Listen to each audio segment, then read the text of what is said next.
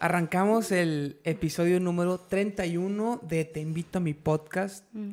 Hoy tengo una invitada muy especial, ya lo sabes.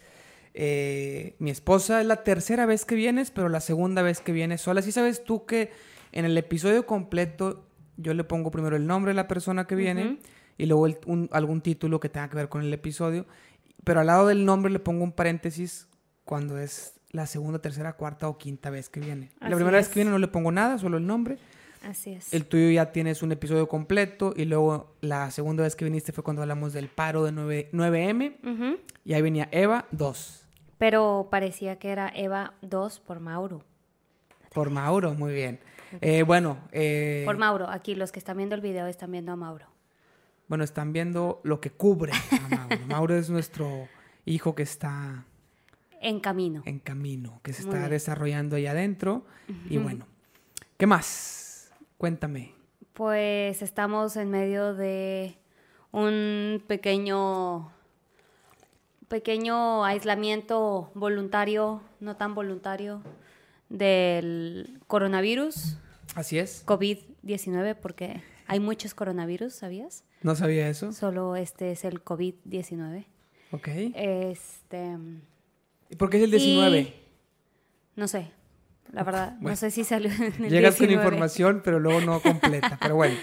Pues nada más era mi fun fact. Ok, ok, ok. Este, no dije que fuera una científica experta en COVID-19. Ok, fíjate. bueno, ya, solo, o sea, solo fue que me llamó la atención, pero bueno, el punto es que Mauri me invitó hoy porque pues ya no puede invitar más gente porque estamos en aislamiento. Estamos en aislamiento, fíjate. Entonces puedo eh, ser su única invitada, así que... Estas siguientes dos semanas vamos a hacer una serie de episodios. Así es. Porque no puedo invitar a nadie más, porque estamos aislándonos. Pero, es bueno para los dos porque si no mucha pantalla para mí también luego me duele la cabeza. ¿Qué cosa? ¿El hecho de grabar para no estar frente a una pantalla? Exacto, sí. Sí, sí, sí, porque bueno, eh, yo tenía ganas ya de grabar otro episodio. Este, un saludo a Yancy, que es una amiga que dijo ah, que no, que no iba a venir al episodio, al podcast hasta que estuviera Eva. Ya la tercera vez. Que o sea, sí, ya Ya es la, tercera, vez, y va a haber un poquito más esta semana. Pero Yancy, ¿que la conectarías por teléfono? sí, sería porque ella está en Nueva York, sería por, por a lo mejor videollamada y lo grabamos como. Ah. ¿Con capturadora o qué? Pues sí, capturando la pantalla en su, en su así, como cuando grabas streamings, pero sería podcast, no streaming, un poquito raro. Muy bien. Bueno, eh, es la idea. Y se me han ocurrido varias cosas. Quisiera hacer una serie de episodios porque hay muchas cosas que podemos platicar y podemos, puede servirnos un poquito para pues darle estructura a nuestras pláticas o conversaciones que como quiera ya tenemos y más ahorita que estamos, estamos todo el tiempo juntos. juntos que no estás acostumbrado, estás acostumbrado, acostumbrado a que te abandone. Estoy acostumbrado a que me abandone. Ahora a ver, a ver si, o sea, ya sobrevivimos el matrimonio de lejos, a ver si lo sobrevivimos de cerca. Más difícil se me hace, se me hace que es más difícil. ahorita estaba pensando cómo le hace la gente para durar tantos años. Pero lo podemos poner a prueba estas semanas. Podemos ponerlo a prueba. Yo creo que una clave es encontrar cosas en común, encontrar cosas que hacer y que les gusten a los dos. Y, y bueno, pues va por ahí. Este, porque es, es, bien común, lo estaba pensando, ¿no? Así nosotros y yo creo que la mayoría de la gente, pues es acostumbrado a verse un ratito y cada quien en sus actividades. Es bien raro que trabajen juntos o que se vean todo el día. Incluso si trabajan en la misma empresa, pues a lo mejor diferentes áreas y se ven un ratito, ¿no? En la comida o al final o en la entrada. Pero estar todo el día, muy pocos. Entonces, ¿cuántos matrimonios no hay que llevan 20 años y se han visto tres. Ay, cállate. Se han visto tres. Bueno, está bien, se me hizo un poco dramático. Pero bueno, ¿cuántos tú, y yo, tú y yo nos veríamos uno y medio en esos 20 años al ritmo al que voy con mis viajes. Es que viaja mucho, pero ya... Pero ya no puedo viajar. Ahorita con el coronavirus no se puede. Y el embarazo.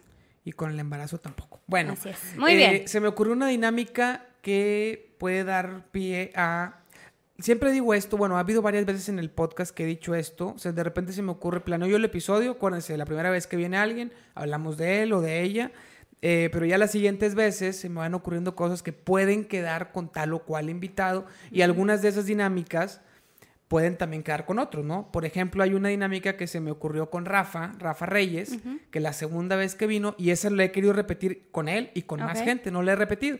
No es la de hoy, pero te la platico para que veas cómo hay, hay varias cosas y hay un, un- un mundo infinito de posibilidades para hacer episodios, ¿no? Ok. Eh, era un que cada quien traiga tres canciones, Ok. nos las po- ponemos, o sea, Ok. de una, uno a uno, que ya después lo pensé bien y creo que con dos estaría bien, porque habla, hablamos después de la canción Claro. mucho tiempo. Yo no sabía cuánto tiempo íbamos a tardar hablando de la canción, Claro. este, dando nuestra opinión, y como fue mucho tiempo, creo que con dos canciones puede durar muy bien el episodio. Pero bueno, en ese caso fueron tres. Entonces él traía tres sorpresas, yo traía tres sorpresas. La escuchábamos aquí, se ponía, se ponía la canción en, en reproducciones, se escucha en el podcast y, y la escuchábamos al mismo tiempo que se estaba grabando y luego la comentábamos. Ok. Y, e interesante, ¿no? No lo he vuelto a hacer, lo quiero volver a hacer. A lo mejor hacemos esa dinámica en otro episodio esta semana. Esta no sé. semana. Pero bueno, hoy se, nos, se me ocurrió otra que para bueno, que, que la plática se ponga buena Ajá. y que sea, y también más, te digo, esa la pensé con él, aunque aplique para más personas, esta la pensé para ti y puede ser que la repitamos o puede ser también que la aplique con alguien más. Y Muy no bien. es, no se trata de que te pongas celosa porque, pues bueno, ¿Porque la repitas? porque haga nuestra dinámica con otra persona. Ay, cállate. Porque eres una persona celosa tóxica, ya, cuéntale a la gente. Bueno, Ay, bueno. la dinámica es la siguiente. Oye, quiero aclarar algo para los que están viendo el video y saben que estamos en coronavirus, porque ya lo dijimos. Estamos compartiendo vaso y vamos en contra de todas las reglas. No, porque estamos compartiendo, o sea, aquí estamos aislados los dos. Si te da a ti, me da a mí, pero Así estamos es. aislados tú y yo. Así Y, es.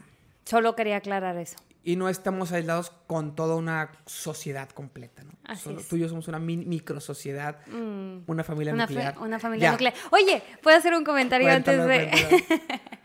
es que ya ves que tu papá se ríe de mí cuando digo mucho. familia nuclear. ¿Sí? Ok, todo salió porque en Navidad tenemos la fa- las cenas de Navidad con los abuelos y los primos, que es como con toda la familia Valdés, con toda la familia Cantú, con todos los Díaz de León y con todos los Cano. Ya di nuestros apellidos, todo el mundo Todos lo los sabe. apellidos.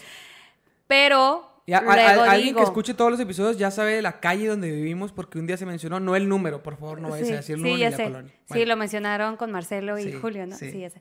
Este, bueno, el punto es que cuando estábamos planeando las cenas de Navidad, queríamos hacer una de los Valdés Cantú, o sea, tu familia nuclear. Y yo, y estábamos viendo las fechas, y entonces en algún momento le digo a tu papá, bueno, a tus papás, pero ahí estaba tu papá, ¿verdad? Este, y dice, es- estábamos viendo la fecha y le, y le dije, sí, es que tal día tengo la cena de mi familia nuclear.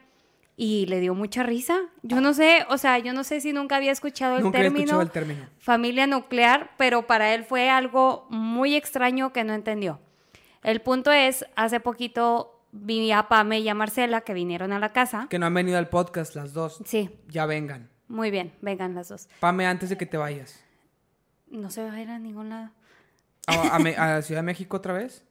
Pues ya se fue a la Ciudad de Ay, es, México. es que siempre se va bien rápido, por eso era antes de que te vayas. Te viste haber venido. Te, te pasaste, fue demasiado rápido. Este, bueno, el punto es, estaba hablando con ellas ahora que vinieron y en algún momento Pamela dijo, sí, mi familia nuclear.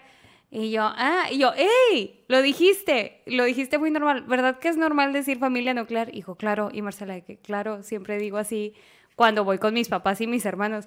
Y yo, ah, sabía que yo no era la rara, porque en tu familia todos se ríen de que digo. ¿Eso se lo nuclear. platicas a la audiencia o a mí? A los dos. Porque a mí no tienes por qué platicármelo. Yo estaba ahí, yo lo viví contigo. Ah, pensé que era cuando estabas No, grabando con... no, Yo viví esa historia junto contigo. Entonces, Bueno, se me para- hizo muy raro que para- me la contaras. Pensé que había sido en el rato en el que estabas No, no, grabando en ese con ratito, nos, despuésito de eso, justo después de eso, Diego y yo nos venimos aquí a grabar, Bueno, a grabar gameplay, que ya es lo para subí. ustedes, público. Es para ustedes, audiencia, escuchas. Y, o sea, Diego. eh, y tal vez Flores Meyer. también. Pati ayer Ay, nos dijo que escuchó ya todos los episodios y Muy estaba bien. esperando fervientemente el nuevo. Yo me preocupé mucho porque dije, en estas fechas no tengo con quién subir, ¿por qué? Aquí estamos, Pati, por ti. Pero, Pati, por ti dije, voy a subir muchos episodios con Eva, que es la única persona que puedo ver en, estos, en estas Ay, semanas. Va para ti, Pati. Va para ti, Pati, nomás que se pase la pandemia y vienes.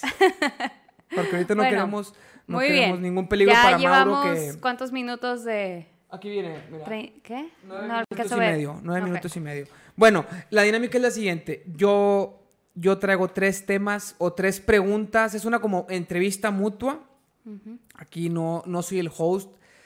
y tú la invitada, sino más bien somos co-hosts. Muy bien. Invitada co-host, que es lo que yo quiero generar en la, la- la mayoría de la gente que viene, si no es que todos los que vienen, que se sienta más, más que un podcast de invitados, aunque sí lo es, porque en el nombre está, porque es el concepto, pero sienta más un co-hosting que una invitación. Una Un- plática. Un, un híbrido, un híbrido entre sentirte invitado, atenderte como invitado, que te sientas acogido como, como un invitado, pero también te sientas en tu casa para poder proponer. Muy bien. Ese es la- el híbrido, ¿no? Muy Debería bien. haberse llamado híbrido. el- ya, el. Bueno, entonces yo traigo tres preguntas slash tema, algo para abrir conversación de que tú no sabes Ajá. y tú traes tres que yo no sé. Nos podemos ir de una en Tengo una. como dos y media en realidad, pero. Bueno, yo tengo, La de hecho, tercera tengo como, bueno, de, de dos, de las, de dos de las tres, eh, bueno, una de las tres es muy rápida, no, no va a abrir tanto tema, a lo mejor poquito, pero dos de las tres traen hasta sub. O sea, que se me ocurrieron dos y las puse en la misma porque tienen que ver con lo mismo. Ok, muy bien. Este, sí, sí, de hecho, o sea, va- van dentro del mismo tema, entonces como la pregunta o así, y otra cosita, pero bueno, van a irse ligando las cosas. ¿Empiezas? ¿Empiezo? ¿Empiezas? Eh, ok. Este. Espera. Me va a hacer, me va a hacer Perdona. pregunta, pregunta incómoda, pregunta... No, no. Ok, la primera. A ver, empezamos, Em, empezamos con la primera. Es que tal vez esto viene un poco de celo de siempre ver tus, tus podcasts con tus invitados. Como has dicho, siempre que los invitas la primera vez, hablas de anécdotas entre ustedes dos. Así es. Y en el mío no hablamos de anécdotas más que la de mi abuelito cuando te perdiste Así al llegar a su casa. Entonces, mi pregunta hacia ti es, ¿cuál anécdota de nosotros dos así te gusta mucho, ya sea porque estuvo bien padre, porque disfrutaste mucho o porque te da risa?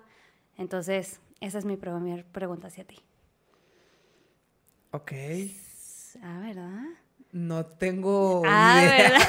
¿Qué- o sea, ¿a qué te refieres con anécdota? ¿Qué- Pues no sé, algo que hayamos vivido. No, no, algo que hayamos vivido que te haya gustado mucho, este, o que te dé mucha risa, o no sé. Yo puedo, yo, yo tengo una en la mente. Bueno, que- dos. Es que, bueno, vas a pensar que estoy zafándome de la pregunta, pero cada momento contigo es Ay. especial. Cada momento juntos Dios es lo mío. mejor. Empieza tú la tuya a ver si se me ocurre una específica. Bueno, dos poder, o sea, tengo dos, ¿no? Pero una se me hace muy trillada, ¿ok? O sea, como que Bueno, di la todo trillada y mundo. luego ya la otra. Ajá, o sea, voy a decir la, la trillada así como de situaciones que hemos vivido juntos y que me han gustado mucho por diferentes razones, ¿no? Una, bueno, la primera, la de ley, la boda. O sea, me la pasé demasiado padre, Sí. Pero la verdad es que no me quiero meter tanto en eso. Creo que podemos hablar después de la boda, de cómo fue toda nuestra experiencia. ¿Quieres un Este, episodio para la boda Puede ser. y luna de miel? Ay, eso no sé si quiera decirlo aquí. Bueno, continuamos. Este, bueno, entonces la boda, obviamente, ¿no? O sea, es como el momento, la verdad, más padre que hemos vivido. O sea, creo que los dos lo disfrutamos mucho. Creo que nuestros amigos nos lo han dicho que ha sido una boda en la que se sintieron, este, pues muy atendidos por nosotros porque íbamos y bailábamos con ellos. Se veía que traíamos muy buen ambiente los dos. Yo me acuerdo de andarte persiguiendo por toda la boda porque me dejabas ahí y te ibas a saludar gente. Yo no quería estar lejos de ti. Ajá. Lo cual me pasa en todas las fiestas. Ajá. no, pero, o sea, estuvo muy padre. Este. Entonces, en esa, mejor hablemos después. Pero obviamente es la primera. La segunda es Matacanes. Hace poquito me estaba acordando de Matacanes. Cuéntale a la audiencia qué es Matacanes. es Todos los que nos Matacanes? están escuchando en otro país, Todos. todos los unos o dos personas. Yancy, sería. Yancy, oye, si nos escuchan en Estados Unidos Pero- mucho, ¿eh? Y es Yancy. Pero Yancy, Yancy conoce Nuevo León. Bueno, eh, este, Matacanes es un... Cañón. Un, sí, iba a decir un recorrido este, un de, cañonismo. Ay, me ibas a decir Sí, iba a decir cañonismo. No sí, sí, sí, sí, Bueno, literal iba a decir de cañonismo, porque no sé si se diga cañón o montaña o río, no sé. Es un cañón. ¿Es un cañón tal cual? Ok. No, ¿ves? eso, no lo dijo el de Reino Aventura. No. Reino Aventura. Reino Aventura, ¿cómo se ¿Te lo llama? bañaste? ¿Cómo se Reino? Aventura no era una Sí, caricatura o no, algo era, así. era donde estaba Keiko o Willy en una Ah, película. ya. O en la vida real, no Este. sé. Pero algo así. Estamos bien mal. Algo así. Pero se Este, llamaba, Re- creo que es Regio Aventura, los, No me la acuerdo. empresa que nos llevó. No me acuerdo cómo se y llamaba. ellos sí saben qué pedo. Bueno, no sé, yo solo me acuerdo que íbamos con Dorian y con Mon. Uh. Estuvo bien padre. Pero bueno, la anécdota me Mon estaba... no ha podido venir, pero tiene que venir al podcast. la- Sí, sí, la verdad es que sí. Un saludo a Mon y a Dorian. Mon y a Dorian. Oye, este, me estaba acordando porque a, a- Antier está en Ciudad de México, ¿sí? Antier, Algo así. El viernes. Algo así. Ajá, Antier estaba en Ciudad de México y estaba platicando con un compañero que acaba de venir a Monterrey por primera vez por trabajo y conoció Chipinque. Bueno, vio las montañas de Chipinque, unas montañas aquí conocidas en Nuevo León para hacer hiking. No, no fue a caminar ahí, pero las vio. Entonces estábamos hablando como de las montañas en Monterrey. Este, y ya como que le dije, ay, sí, pues si te gusta todo eso del hiking, del hiking está muy padre Chipinque. Y si te gusta así como algo más intenso, está Matacanes. Este, entonces, Matacanes lo que es, es, bueno, como decía Mauri, es un cañón, es una actividad que vas a, eh, a, a Santiago, Nuevo León, eh, ahí por la cola de caballo, punto turístico de, de aquí de Nuevo León. Y el punto es que es un recorrido de unas 8 horas, 8 a 12 horas, dependiendo de cuánto tiempo hagas en, en tu grupo. Este, y bueno, haces distintas actividades como rappel, nadar, clavados, este, caminar. Bueno, entre- o sea, clavados a lo mejor la gente piensa que es como algo más artístico y no, es en una montaña o es un Exacto. aventarte con tus salvavidas, no Exacto, puedes, la idea no es, puedes caer así de Vas bajando de la cabeza. montaña, eh, a la, o sea, como vas por el río que va bajando la montaña, baja. Ay, no te creas. Qué feo, pobrecitos, perdónenme por haber hecho eso. Yo bloqueé este, este pedazo de mi mente y luego lo voy a tener que volver a que escuchar cuando, cuando esté cortando los Puedes pedazos. para cortarlo, los puedes cortarlo. No, claro que no. Este, bueno, entonces vas bajando el río y en, en esa bajada puede ser que tengas que dar un salto porque estás en Salto. una piedra muy alta, entonces tienes que Así saltar es. al agua. Así es. Este, o nadas, o este, o vas caminando, etcétera. Así es. Eh, hay, hay una cueva o dos, no me acuerdo cuántas, pero había parte en cueva que tienes. este, y bueno, el punto es que Mauri, desde que empezamos a salir, siempre me decía, vamos a Matacanes, vamos a Matacanes, vamos a Matacanes. Y hace como unos, ¿qué serían? ¿Unos tres años? No, cuatro, porque fue antes de la boda, todavía no estábamos casados. Hace, hace casi cuatro años, en agosto van a ser cuatro años. Este. Un día, bueno, Mauri cumpleaños en agosto y la temporada para ir a Matecanes es de mayo a septiembre. Así es, Entonces, así un es. día estábamos platicando sobre el regalo de cumpleaños de Mauri y mi bocota se me ocurrió, o sea, a mí se me ocurrió abrir la bocota y decirle, ¿y no te gustaría que vayamos a Matacanes de tu cumpleaños? Le dije, porque el regalo no es solo que yo pague Matacanes, obviamente, ese, o sea, como que ese es el regalo económico. El regalo más grande es que yo voy a ir contigo. Así es. ¿Por qué? Porque a mí me dan miedo las alturas. Entonces, en Matacanes, el primer rapel es entre 25 y 30 metros. El clavado más alto es de 12 metros. Este, entonces, yo sabía que yo iba a sufrir todo el tiempo. Entonces, Mauri, claro que le brillaron los ojos y me dijo así como, sí, claro, sí, quiero eso de cumpleaños, es el mejor regalo que me puedes dar. Y fuimos, yo no dormí Tres días antes yo no dormía en las noches, me despertaba sudando porque me acordaba de las alturas que iba a estar viviendo y este se te, se te rompe tu color. Y eh, bueno, me, me acordaba así, o sea, en la noche así de, me imaginaba o soñaba así ir bajando el rapel de 20 metros y yo a mediación saber que no tenía más fuerza física porque no soy muy atleta. Este, entonces literal soñaba así que me quedaba a mitad del rapel. Antes, ya no antes, tenía, sí, Antes de ir. sí, sí, sí, ya no tenía fuerzas en mis brazos para seguir bajando y me daba un pánico y me despertaba así con las manos todas sudadas. Y bueno, fuimos ese día. Ah, no. Todo, todo esto eh, para Matacanes tienes que llegar muy, muy, muy, muy temprano porque hay mucha gente y porque hay cierta luz, o sea, cierto tiempo de luz en el día. Entonces, lo correcto es que hagas el recorrido antes de que se acabe la luz por seguridad. Entonces, para eso tienes que estar ahí a las 5 de la mañana, arriba de la cola de caballo, para poder subir, o sea, es un, tienes que subir en una camioneta durante una hora y luego ya empiezas el recorrido a las 6 de la mañana. Le voy a mandar este clip a los de Regioaventura para que promocionen Matacanes en su, en su página de Facebook. Muy bien. Una sobreviviente que le tenía miedo a las alturas. Este. Saluda, Mon. Entonces, em, me despierto yo a las 4 de la mañana. Mauri me dijo, no, yo me despierto un poquito más tarde que tú. Y yo, Mauricio, vamos hasta Santiago. Eso. No, a la cola de caballo. Por, es, en Santiago. Es pasando. Pues sí, ya sé. O sea, entras por Santiago y subes. Pero está después, la cola de caballo está después. Pero tú estabas peor, ni me digas nada. O sea, Mauricio me dice de que, pero está bien cerca y a esa hora, a las 4 de la mañana, no va a haber nadie, vamos a hacer 20 minutos. Y yo, haciendo cuentas, porque yo me sabía la distancia hasta Santiago Nuevo León, dije, son 40 minutos, porque está diciendo que 20. No, no, no, y me dijo que, que era una loca exagerada. Me dijo, no, no, estás exagerando, nos vamos cuatro y media. Y yo, bueno, pues nos vamos que cuatro y media. Que como quiera cuatro y media es temprano. Sí, pero tenías que estar a las 5 ya arriba en la cola Mark de caballo. estaba entrenando. Ay, bueno, espérame. Entonces, este, total que, pues yo me despierto a las 4 para estar lista a las cuatro y media que Mauri iba a pasar por mí. Este, oye, pues me despierto a las 4, me meto a bañar, 4 y cuarto salgo y le marco a Mauri, no me contesta. Dije, bueno, a lo mejor él se está bañando ahorita. 4.20, le marco a Mauri, no me contesta. Y yo, oh, oh. Mauricio tenía una tradición en ese entonces que apagaba, que ponía su celular en no molestar en las noches para que no sonara ni vibrara.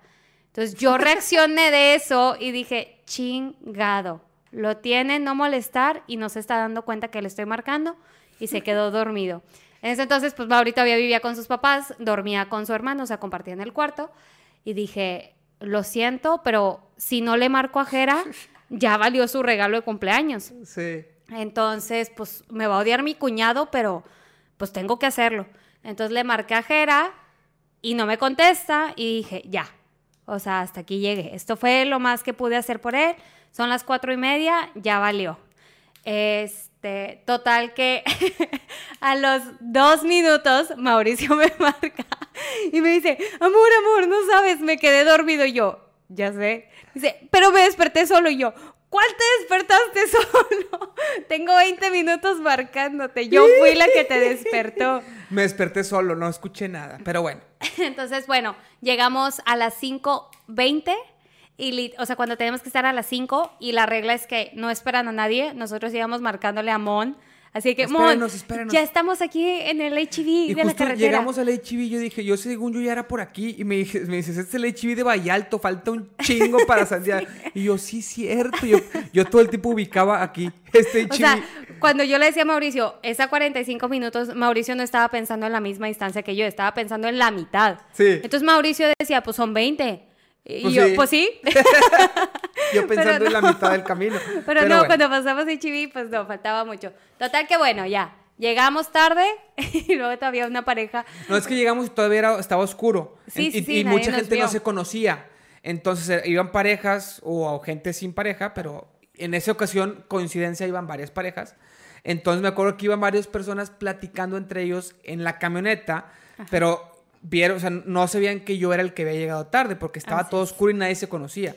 Y luego nomás llegamos y dicen unos güeyes, oye, chingado, ese güey que llegó tarde se pasó de lanza, haciéndonos a todos esperarlo. Y yo digo, sí, pinche raza, güey, se Porque el tema es que si te tardas, se hace fila. O sea, todo se hace más lento porque hay fila en el empiezas, rapel. Empiezas el recorrido caminando y luego llegas a un rapel de 27 metros que a partir de ahí ya dice, si haces ese rappel no puedes regresarte porque tendrías que escalar esa pared, no hay otra forma de, regresar. Entonces dicen aquí, si, te da miedo el rappel, el rappel regrésate aquí caminando. Pero en ese rappel que es como el inicio de, de ya la realmente la aventura, hay fila porque no puedes bajar por donde quieras. Hay ciertas rutas para que tú puedas poner tu cuerda y es bueno los que los que llevan la Pero eso pasa con cada rapel, con cada salto. Eso pasa, eso pasa como en que cuatro o cinco pedazos, eh, lugares de matacanes. Donde se hace más. Entonces, si, si tú llegas en la mañana, pasas primero que toda la bola de, novatos, que nosotros éramos novatos, pero los que nos llevaban no eran novatos. Entonces ellos decían, tenemos que ganarle a todos los novatos para que no nos retrasen. Entonces, por eso fue muy grave que llegáramos tarde. La gente era que ya vámonos porque nos van a, o sea, vamos a estar luego haciendo un chingo de fila. Y Mon así, logrando de que tres minutos ya vienen acá y yo iba hecho madre. Llegamos corriendo de que diez segundos y, los, ya nos íbamos. ya de que ya no. Corriendo, esperen. Y luego, y luego, pues la gente criticándome y pues yo criticándome también en tercera persona. Como, ay, sí, ese güey. Es que ese güey, ¿quién, habrá sido? Pero bueno, estuvo bien padre. No sé si lo vuelvo a hacer alguna vez en mi vida, porque sí fue mucha friega y sí me dio mucho miedo las alturas. Pero la verdad es que está demasiado padre. Ahí recomendación para los que no han ido. Neta, es algo que tienes que hacer mínimo una vez en la vida. Yo me quedo tranquila. De más. Sí, yo me quedo tranquila de que lo he hecho una vez, pero Mauri quiere que volvamos a ir en algún punto. Bueno. Muy bien. Eh, Entonces era mi ah, anécdota. Ya tengo, tengo yo varias. No voy a contar todas a profundidad para que no se nos vaya el episodio en esa, pero voy a decirlas así un poquito. Bueno, pequeño contexto, Eva y yo somos muy diferentes, nos gustan muy, muchas cosas demasiado diferentes. Y yo creo que, aunque lo decía hace rato para zafarme, este, pues todo se construye en el día a día y en el cómo nos complementamos como personas, como equipo y como pareja, ¿no? Ahí es donde está la, la, verdadera riqueza de la relación, pero, este, entonces es en la suma de los pequeños momentos. Pero ok, sí voy a decir algunas como quiera, ¿no? Este, pero al, tener gustos tan diferentes, hay cosas que a mí me encantan y que a Eva no le gusta hacer. Y hay cosas que a Eva le encantan y que a mí no me gusta hacer. Como ver Friends. Como ver Friends, que yo la verdad no, no odio Friends, pero no me encanta. O sea, y no me digas que, no que, que, es porque no le he dado la oportunidad. La vi toda, completa. ya sé, ya sé. Yo le estoy o sea, diciendo, me da risa que digas que no la odias creo que sí la odias. O sea, tu cara cada que le pongo play es así como, puta madre. Quita ese pedo, por favor. Estoy hasta la madre de las risas grabadas. Bueno, sobre todo estas, estos días que hemos estado en claustro, que han sido dos, uno y medio. Uno y medio. Eh, bueno, bueno entonces, cuando logramos compaginar en, algo que le gusta al otro, pero el, pero el, el otro se adapta, Ajá ahí, hay varios momentos, ¿no? Uno es, bueno, ese que dijiste Matacanes, pero yo rescataría otro que es, después de Matacanes fuimos a escalar con Mon también, pero eso fue, fue, fue, antes, seguro. Sí, yo conocí a Mon escalando. Ah, seguro que fue antes. Bueno, entonces antes fuimos a escalar, pero fuimos a la Huasteca, una pared, no era un recorrido de todo el día ni nada, era un ir, una pared chiquita, bueno, es, grande, pero la ruta pues llegas hasta, hasta donde quieres, ¿no? De hecho, espérame, o sea, una de las maneras en las que tú me tranquilizabas cuando íbamos a ir a Matacanes es, pero te fue súper bien escalando. ¿No te acuerdas? Sí, sí, sí. Y, Mon decía, pero tú, a ti te fue súper bien. No, pero yo me estaba muriendo de miedo. Bueno, pero si eres muy buena, bueno. Sí. Esa es una. Otra es, bueno, ese tipo de cosas a mí me encantan y a Eva no le gustan.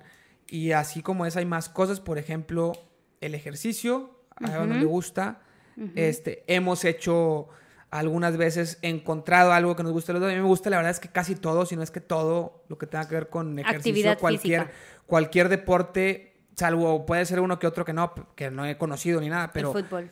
Bueno, el fútbol soy malo y no me encanta, pero no lo odio tampoco. Este, pero intento cosas nuevas y todas me gustan. Hice calistenia y me gusta, y luego voy al CrossFit y me gusta.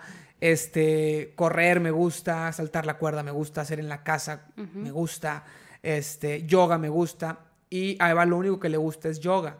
Entonces hemos y el baile, pero tengo muchos años de no Bueno, yo eso nunca lo hemos hecho juntos. Solo la salsa, pero sí. Ah, fuimos una vez a clases de salsa, pero, pero fue muy poquito tiempo por, por un tema de, disponibilidad de horarios, pero podríamos volver. Eso también estuvo padre cuando nos metimos a clases de salsa. Este, bueno, cuando hemos hecho yoga juntos, pero hay algo que es al revés. O sea, bueno, en el ejercicio lo único que hemos encontrado un punto medio es en el yoga, que, no es, que no es mi favorito, pero es el único que le gusta a Eva y a mí como quiera también me gusta. Entonces, bueno, hemos hecho juntos de repente eh, y no hemos logrado hacer una constancia que también estaría padre, ¿no? Lograr un constante. Pero eso es por un tema de tiempos. Eh, pero hay algo que a Eva sí le gusta mucho y a mí no me gusta, que es viajar. Pero ya te gustaba este año, el año pasado. Ah, ok. Por favor. Allá vamos. Me caga viajar. odio viajar.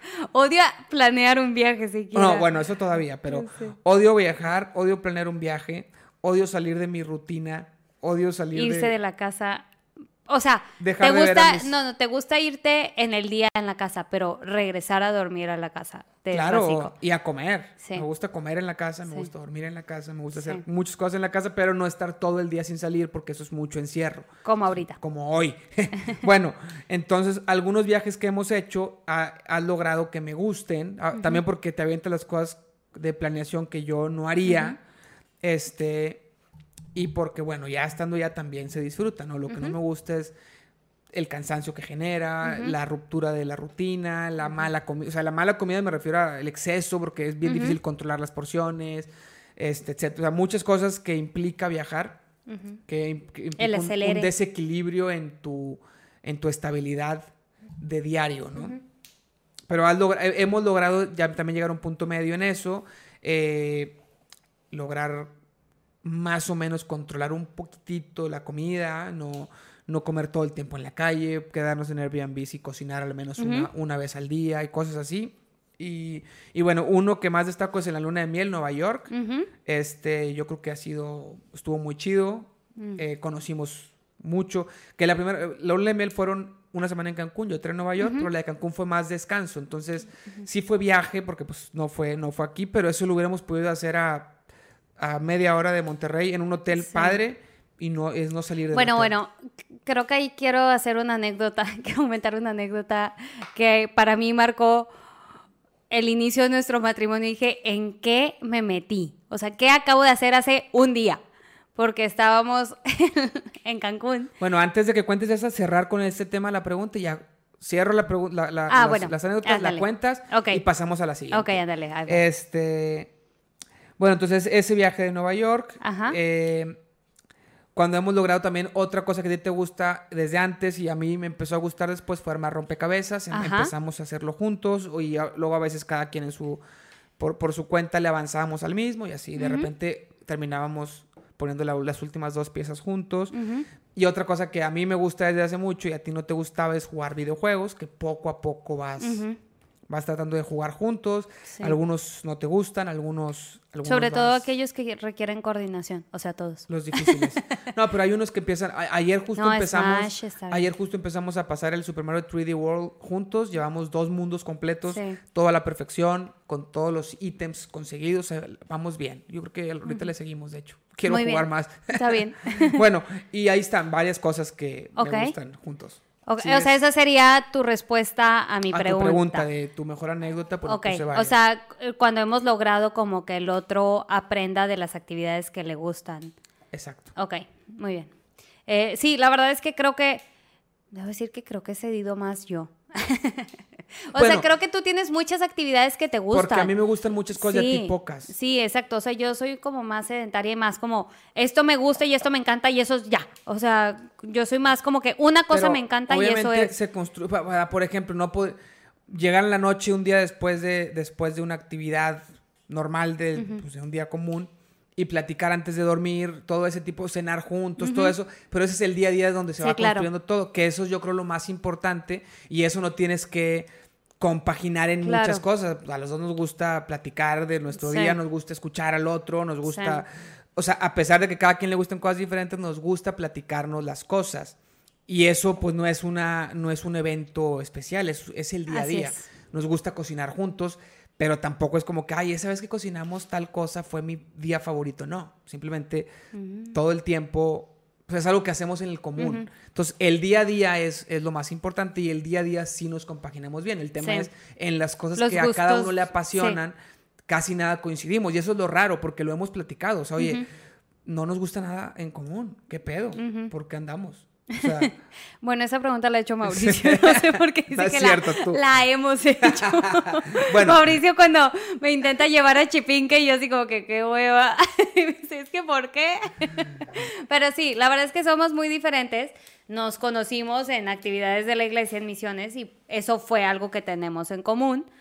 Pero, pero nuestras personalidades siempre han sido muy distintas. A mí me gusta mucho eso. O sea, siempre me ha interesado como que se me hace que aprendes mucho de la otra persona cuando es diferente a ti, a diferencia de que si es alguien idéntico a ti, pues qué fácil, pero qué aburrido como que estar con alguien Pero eso aplica tanto para relaciones como amistades y así. Hay veces que son diferentes personalidades, pero tienen cosas en común en, cuanto a visión de la vida y cosas así, porque hay veces que, que son dos personas completamente diferentes y chocan en ideologías y ahí es donde empieza a haber problemas y la gente piensa, pues ah, como somos diferentes, vamos a andar, va, a irnos con madre y no les va con madre. Pues porque uno. En mi experiencia. o sea, una cosa es ser diferentes en gustos y actividades, personalidad, exacto.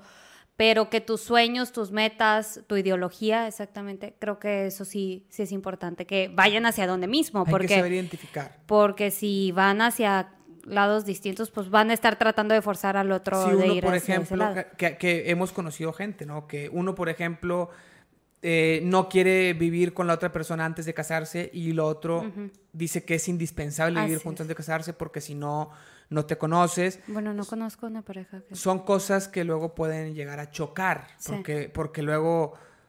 Digo, y así como esa, muchas más, ¿no? Sí. Que, que- pero, Pero- cosas como más de visión de exacto, la vida. exacto. De, de, sí, pues como lo dijiste, de ideologías. Justo. Bueno. Muy bien, bueno, voy a contar la anécdota Cuéntala. de Cancún. Ok.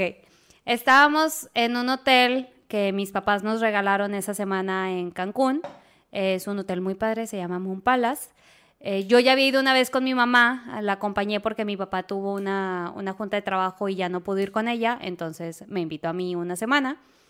Y yo conocí ese hotel y cuando lo conocí dije, este hotel quiero venir en mi luna de miel con Mauricio. Todavía ni nos comprometíamos, pero yo le dije a mi mamá, o sea, el día que yo me case con Ya Mauricio, estábamos comprometidos. Me acuerdo que me marcaste y me dijiste esto. Oh, sí, ya estábamos miel". comprometidos. Creo que, creo que bueno, sí. es que estuvimos comprometidos mucho tiempo, Sí, tal vez sí, sí ya estábamos estábamos- comprometidos. sí. Sí. porque yo estaba en el IPAD. Sí, sí, sí, ya estamos Bueno, no me comprometidos. ya estamos comprometidos. Yo creo que sí. No me acuerdo, a lo mejor cuando me gradué del IPAD o qué. No me acuerdo. Bueno, eh, está bien. Este, sí, a lo mejor fue un año antes de la boda. Este, el punto es que yo conocí ese hotel con mi mamá y dije, wow, o sea, es así como el hotel más lujoso, bueno, es el hotel más lujoso en el que he estado en mi vida. Y es un todo incluido, tiene como 10 restaurantes, tiene todos los buffets, tiene ah, eh, no sé cuántas albercas, el Me, ac- mar. me acuerdo que luego en nuestras despedidas fuimos a, a un hotel en Cancún todo incluido al mismo. Y cuando yo fui en mi despedida con, con mis amigos, no estaba tan rica la comida como me platicabas. Yo pensaba que era el mismo. Y tú dijiste, no. Mm, No, no, uno es es, el que fui con mi mamá, que vamos a ir de luna de miel, y otro es el de la despedida. Sí. El de la despedida está más más, o menos. Esa- sí. La comida en los restaurantes está Sí, sí, sí. decente, está X. Es un pero- hotel normal, o sea. pero, pero, pero eh, yo me acuerdo por eso, porque me habías dicho en el que fuiste con tu mamá y que íbamos a ir de luna de miel, de que la comida bien rica, no, Sí. en cual- no es como cualquier buffet que está medio más o menos, sino está delicioso todo, Así bien es. tranquilo y así. Yo me acuerdo más por la comida, porque cuando llegué a la despedida y la comida estaba normal, yo de que qué hueva, Me engañó. me engañó Eva, eh, si esto es comida deliciosa, ¿con quién me voy a casar? Bueno, Entonces, bueno, llegamos ya al, al hotel de la luna de miel, llegamos el domingo en la noche, un día después de la boda, este, y me acuerdo que entramos al restaurante y el buffet del restaurante, digamos, normal, o sea, el, el no, no temático, tiene de todo, o sea, tiene, me acuerdo que, no sé, pasta, pizza, sushi, salmón, pescado, este, sopas, carnes, etcétera, ¿no? O sea, toda la variedad de comida que puedas encontrar en, en un buffet. así es. Entonces, me acuerdo mucho que llegamos, nos servimos pues de cenar. Ya estás hablando de la luna de miel, Sí, ¿verdad? sí, sí, sí. No es la anécdota principal, pero bueno, es para en- que entiendan el contexto del nivel de restaurante, ¿no? Y me acuerdo que Mauri así se sirvió. De hecho, todavía tengo la foto donde Mauri está cenando y en su plato hay carne, creo que hay salmón, hay sushi, hay arroz japonés, o sea, arroz mixto. Ah, no sé, tenía demasiadas cosas en su plato. Entonces lo empecé a dejar que comiera. No estábamos platicando. Primera noche de luna de miel y Mauricio estaba concentrado en su cena. Entonces le dije, bueno, ¿y qué te parece el hotel? No me hables, estoy cenando. estoy disfrutando mi cena y yo, bueno, Estaba no le voy a decir nada. Está enfocado en disfrutar la comida. Y que no voy a decir nada porque a Mauricio no le gusta viajar y lo estoy viendo disfrutar un viaje, entonces está bien que cene él. Y ya, ya al ratito empezamos a platicar, pero me dio mucha risa esa. Pero la, la este, anécdota clave, o lo que recuerdo así, que me partió el corazón, me dio risa, me preocupó porque dije, ¿qué acabo de hacer? Es que eso fue el domingo y no sé, por ahí del miércoles, estuvimos toda una semana, ¿no? Entonces por ahí del miércoles estábamos hablando del hotel y le digo a Mauricio que es que me encanta, o sea, este hotel tiene todo, no tienes que hacer nada, estás descansando todo el tiempo, no te tienes que preocupar por absolutamente nada en la vida. Y me dice Mauricio, sí, o sea, sí está bien padre y todo, pero nada como irte a la isla y hacerte un sándwich a medianoche en la cocina del DEPA. Y yo dije... La isla, del, la isla me refería yo a la isla del padre Y- que está en Texas y está muy cerca horas de, muy cerca de Monterrey. No, a Monterrey cuatro, en y la gente va en, va en carro este, dos veces al año. Pero, pero, o sea, ahí sí dije que... Es un viaje muy acabo básico. de hacer. Pero es, Es Estados como Unidos, ir- amor. Es, es es como ir al ir- Wa- Tienes el Walmart. No, no, no, no, ¿Tienes no, Walmart? no, no, ¿Tienes Mauricio, todavía, ahorita, tú- ahorita justificas tu respuesta, es- déjame expresarme.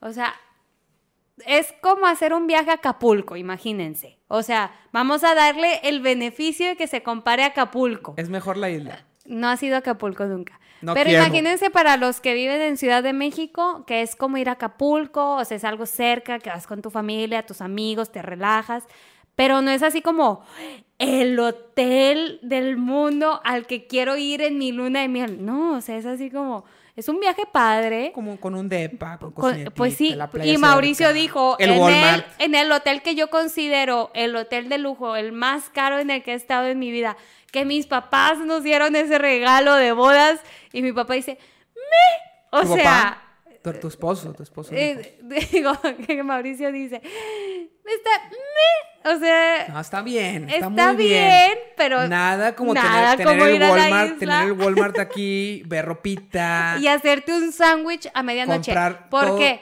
A ver, comes más rico si vas al Walmart y compras todo el murero posible que en el hotel de lujo más, no es cierto, luego más te lujoso. mal. del- No es cierto, la comida está... No es cierto, no, no voy a discutir esto. McDonald's dentro de Walmart, McFlurry con Oreo al final. Imagínate, imagínate. Oye, pero es que bueno, el problema de Mauricio, por lo que hizo ese comentario, es que en el hotel, tristemente solo tenías room service ahí a la hora de la medianoche. No era que pudieras ir al buffet y agarrar comida porque los No. restaurantes cerraban. Room solo service también incluido y gratis, Sí, pero, sí, sí, pero se tardan una hora en llegar. ¿Qué pasa si te, antoja algo a medianoche? Tienes que pedirlo así el platillo completo Ay, no. y te tarda una hora en llegar. A ver, también voy a hacer una premisa aquí. Cuando le hablas a- al público, los que nos están escuchando en el, en el podcast sin video, en el carro o donde sea, Eva, cuando le habla al público, voltea a ver la pantalla donde se está, donde estamos viendo. Es que tengo aquí la pero, distracción muy fuerte. pero en realidad la cámara está arriba. No, pero no estoy viendo la cámara, estoy viéndonos a nosotros, nada más estoy viendo nuestras Pero eso solamente lo dices cuando hablas con el público. Hablas del público y volteas a ver la pantalla. No, estoy viendo un chorro. Bueno. Bueno, entonces tú volteame a ver a mí, tranquila, relájate. Cállate. Este es tu espacio. Mauricio. Es tu espacio. Bueno, no, no sordees es tu tema. programa. Bueno, continuamos porque llevamos Pero una bueno. pregunta de seis. La Eh, siguiente es corta. sí, la siguiente es corta. Eh, yo, bueno, me toca a mí y te pregunto, ¿qué se siente ser mamá? Ay, eh, no sé, son muchas emociones. ¿Por qué?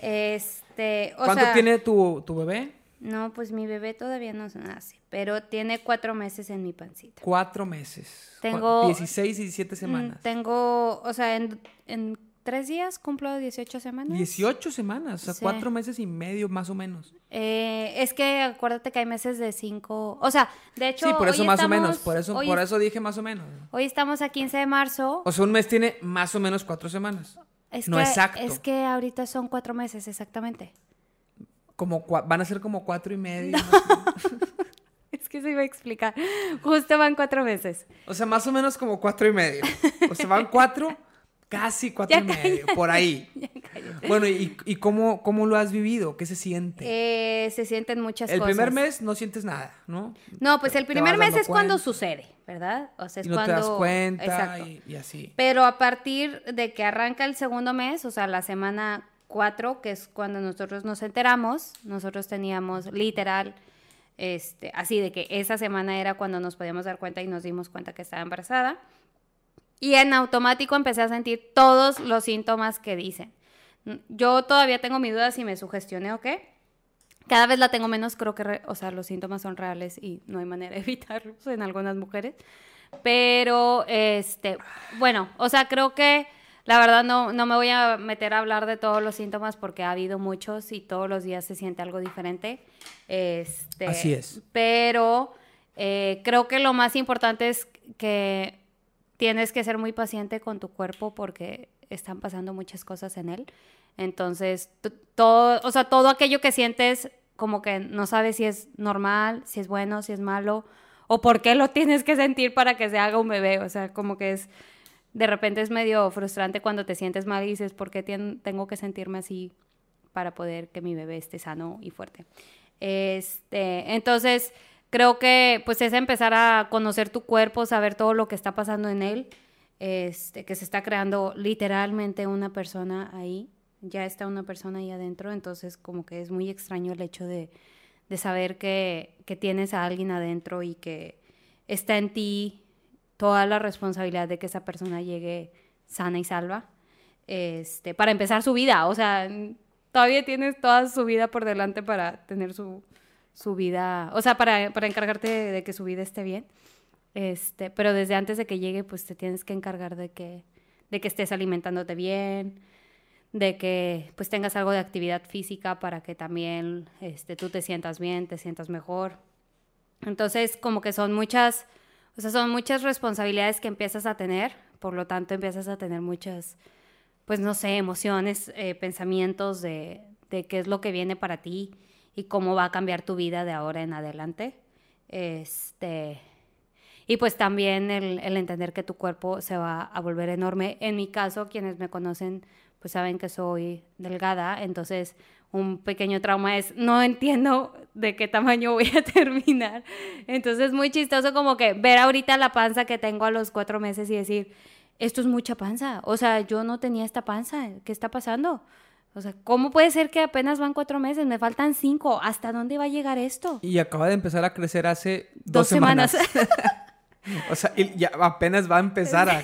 No es, que, no es que va a ser el doble de eso, va a ser más. Más. O sea, pero a lo que voy, y no quiero que se mal de que, ay, le preocupa el físico, nada más. No, o sea, es nada más como entender qué va a pasar con tu cuerpo. Y, se siente raro tener una panza que crezca tan rápido. Uno que ha engordado y ha subido y bajado de peso a lo largo de su vida este, no es tan rápido. O sea, incluso, digo, yo sé que no es lo mismo porque, pues no, no tiene nada que ver ese peso está concentrado en la panza. Cuando yo subo de peso, pues se concentra en todos lados y así, ¿no? Así es. Pero incluso subir 10 kilos, subir 8 kilos, se siente muy diferente el cuerpo. Y eso que fue paulatino y que fue a lo mejor en un lapso de un año. Ahora en 4 o 5 meses, subir 10, 12 kilos, 11, no sé cuántos, no sabemos. Y, no saber cuántos van a ser. Exacto. Y que estén todos concentrados y que en no la sabes Y que no sabes porque hay mucho de, no, sí, vas a engordar 20 kilos. o sea, quienes te dicen de que no, no, si estás pensando nada más en el peso, estás pensando nada más en tu, en tu físico. Piensa en el bebé, en lo que necesita él.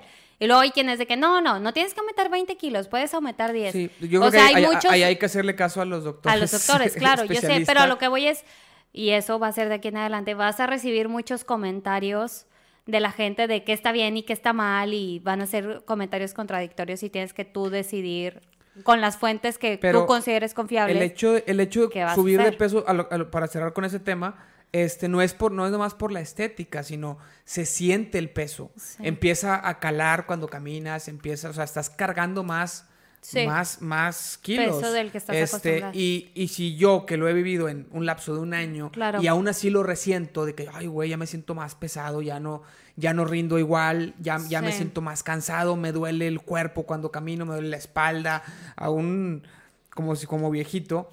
Ahora todo eso que pase en un lapso tan corto de tiempo debe ser mucho más difícil, pero está la motivación de que es por alguien que está claro, dentro. Claro, y que bueno, la ideal, exacto, lo ideal es que te recuperes, ¿no? Pero lo que voy, o sea, creo que es el hecho de son tantos cambios en tu cuerpo a diario, este, que, que o sea, es, eso solo suma a, a todo lo que está pasando en tu vida ahora que viene una persona a sumarse a tu familia y eres el encargado de que esa persona viva, respire. O sea, realmente tu, su primer año de vida te tienes que enfocar en que viva, o sea, en que no le pase absolutamente nada. Y todas las decisiones que vienen de cómo educarlo, cómo formarlo. Ya vendrán después. Oh. que de hecho, eh, esta creo que se puede relacionar a la, a la que iba a ser, ya ves que te decía que tenía dos preguntas y media. Esta es la y media, o sea, la que no lanza estaba la segura. Media, lanza la media ya. ¿Cuál es tu mayor miedo de ser papá? Fíjate que no, es que no me ha caído el 20. Es que, no me ha caído el 20. Es que Mauricio no, está consciente de lo que viene. Ese es mi mayor miedo, que Mauricio se va a volver loco cuando llegue Mauro. Sí, o sea, yo creo que van a llegar 10 o 20 miedos de golpe cuando nazca, pero, pero ahorita yo Va a creo estar que ahí no corriendo hay- en el hospital de que, ¿qué acabo de hacer? Como la foto. La foto que nos tomaron en la feria donde contratamos el hospital. Y sales Ah, sí, sí, sí. tapándote la cara. nos están dando los precios del hospital y yo así que no. Tapándose la cara Pero en, así reali- como, en realidad ¿qué estaba, acabo de estaba hacer? cansado. O sea, así se ve en la foto, pero en realidad yo estaba Sí, con esa sé. pose porque estaba cansado. Pero Bueno, siento que así te vas a ver. O sea, Mauricio no está consciente de que realmente no vamos a dormir, de que hay que cambiar pañales todo el tiempo, No. de que huelen mal los pañales. Digo, al principio no huelen tan mal porque es pura leche, pero ya que son sólidos, ahí te encargo. No, yo creo que eso no me da miedo. Lo, que, lo único que sí me da miedo es cualquier cosa que no podría controlar, por ejemplo, que le pase algo, que yo no pueda hacer nada, este, que se muera, que, A- a mí- que se enferme sí. y, y no haya nada que hacer y estés ahí nomás preocupado. Eso es lo que más me da miedo. Por ejemplo, que se meten a robar a la casa armados y, y ¿qué haces? O sea, está el bebé ahí y tú te paras y luego pues, pues te vas contra el vato o la chava y te puede matar y matar a todos. Eso es lo que, o sea, peligros como... En los que él puede estar afectado. Peligros en los que pueda estar afectado porque ya no somos más nosotros. Eso sí, todo lo que sea un error nuestro, como que lo eduquemos mal. o A mí que eso es lo que una más me da decisión miedo. mala, eso a mí no me da miedo. No, a Yo mí creo sí. que, o sea, se van a cometer errores, se va a hacer con la mejor intención y, y nadie es perfecto, entonces no, no, no tengo ningún problema yo, con eso. yo creo que tendría dos miedos en cuanto a decisiones nuestras y a la educación, o sea, específico la educación. Es, o sea, que realmente lo eduques bien, que sea una persona educada, que, que no sea tan imprudente como su padre. este, pero que, que realmente busque el bien de, de los que están a su alrededor. Este, esa es una. Y la otra, que yo creo que esa sí es inevitable, el traumarlo por algo. O sea, todos, todos decimos de que pues nuestros, nuestros padres nos traumaron de alguna forma por las decisiones que hicieron. O sea, aquellos que la mamá trabajó están traumados de que no tuvieron a la mamá. Y aquellos que el papá trabajó están traumados porque el papá no estuvo presente. Conclusión, no hay que trabajar. No, porque justo lo vas a traumar porque él te tenía que mantener o algo así. O sea, el punto es que siempre Aquellos tienes que no un trauma. también están traumados porque mi papá es un bueno para nada. Exacto, exacto. Entonces, creo que ese es mi miedo. O sea, el que crezca y diga, mis papás me traumaron porque tal cosa. O sea, porque tomaron tal decisión que pensaron que iba a ser lo correcto o pensaron en ellos y no en mí. Entonces, creo que ese es, ese es uno de mis miedos principales. Yo creo que a mí no, porque creo que hay de, de traumas a traumas y de decisiones tomadas por ellos a decisiones tomadas para ellos. Digo, por ti para ellos, sin preguntarles o algo así, ¿no? Este, y creo yo que, o sea, sí te das cuenta tú como persona cuando creces si tus papás hicieron las cosas con buena intención o con Claro. o a lo pendejo. Claro. ¿Sí me explico? O Sí. sea, si tus papás les valía madre y lo hacían por ellos y no por ti, te das cuenta y dices, oye, te pasaste de lanza, ¿por qué, por qué me, por qué tomaste esa decisión para mí? Pero cuando, cuando fue con la mejor intención para el hijo, aún hay- haya sido la correcta o la incorrecta, creo que el niño, cuando crece y, y es adulto, se da cuenta. O sea, sí, sí Sí. dices, oye, pues sí, pudiste, en mi caso, pudiste haber explotado mis, mis talentos deportivos y ahorita sería un profesional, ¿no? Pero No en el fútbol, claro está. no en el fútbol, ¿no? Pudiste haberme exigido en que, que- que juegue Sí. golf, a lo mejor hubiera sido muy bueno y sería ahorita el, digo, estoy jugando, ¿no? Pero, no, mil cosas, pero Pudiste dices... haberlo calmado para que fuera un poquito más prudente y tal vez tendría más amigos. Tal vez, pero, pero No esas se crean, no cosas, pero esas cosas, cuando sabes que fueron con la mejor intención y, y tal vez se equivocaron, o tal vez yo hubiera tomado otra decisión, pues lo entiendes y no tienes ningún problema. Puede Entonces, ser. A lo mejor tú traerás ahí cosas con tu mamá que... No, no. No. No, ah, No, no, o sea, eh, em, o sea, creo que al final tú y yo hemos tomado muchas decisiones como pareja que em, a veces me pongo a pensar si son lo mejor para los hijos. O sea, el hecho de que, y bueno, creo que la decisión que siempre como que me pone a dudar en eso es el hecho de que yo sea la que tenga el trabajo pues más estable o, con una carrera. más o- demandante. exacto, con una carrera laboral que, que va a demandar mucho de mi tiempo. Este, pues no sé si en el fondo mi hijo cuando tenga 20 años me diga, pues eso no era lo que necesitaba de ti, ¿no? O sea, como ese tipo de cosas son las que digo. Sí, pero esas cosas, esas cosas, o sea, tienes que poner bien claro que pues se hizo con la mejor intención y cállate. O sea, yo no tengo ningún problema con decirle eso porque. Claro. Pues tú que sabías, o sea. Sí, sí, sí.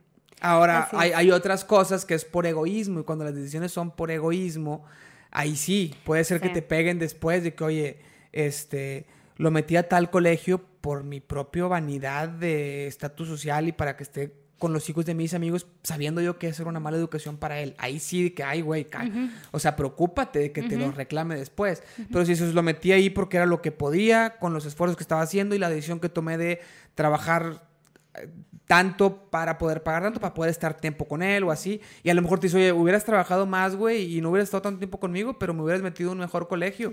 Ah, bueno, ahí sí, cállate. O sea, o sea, lo hice por ti. Si tú hubieras hecho algo diferente, hazlo diferente pero no lo hice por mí, no, no, no lo hice porque por, por, propia vanidad o por, o por chiflazón mía. Entonces, mientras no sea, yo creo que esa es la pregunta que hay que hacer cuando tomas decisiones por ellos.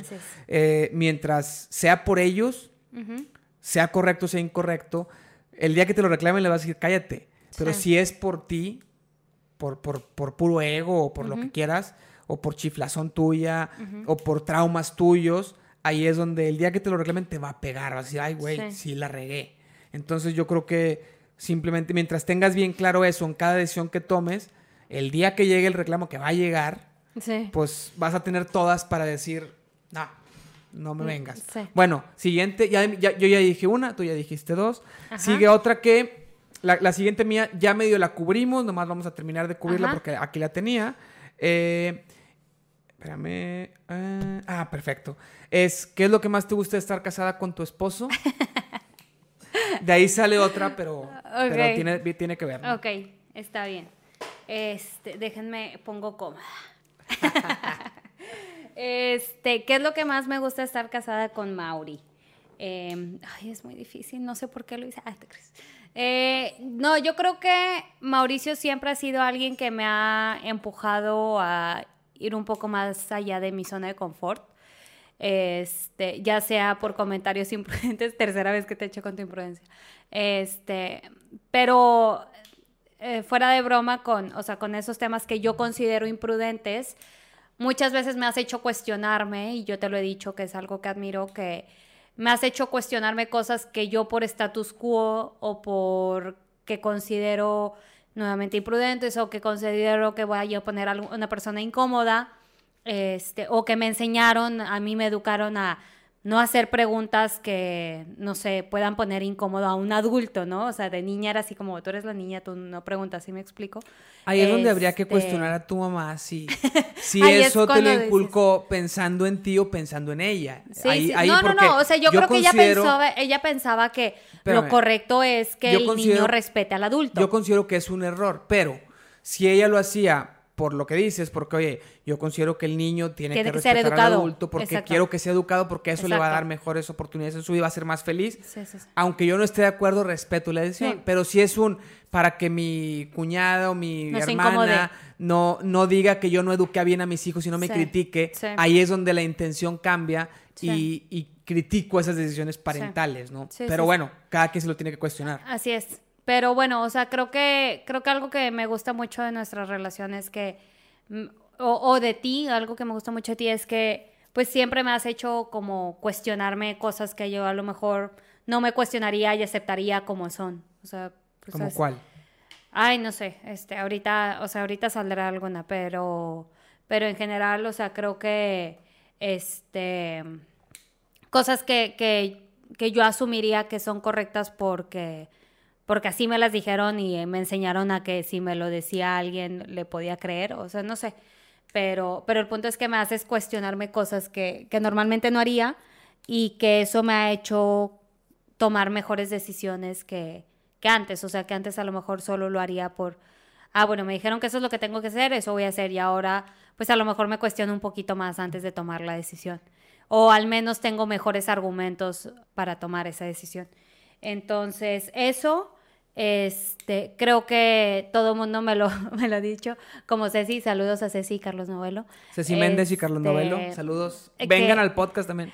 que, que dice que he tenido como cinco esposos en lo que llevo de matrimonio, entonces que no me aburro. Y la verdad es que, o sea, Mauricio tiene tantos hobbies como este, o proyectos como este.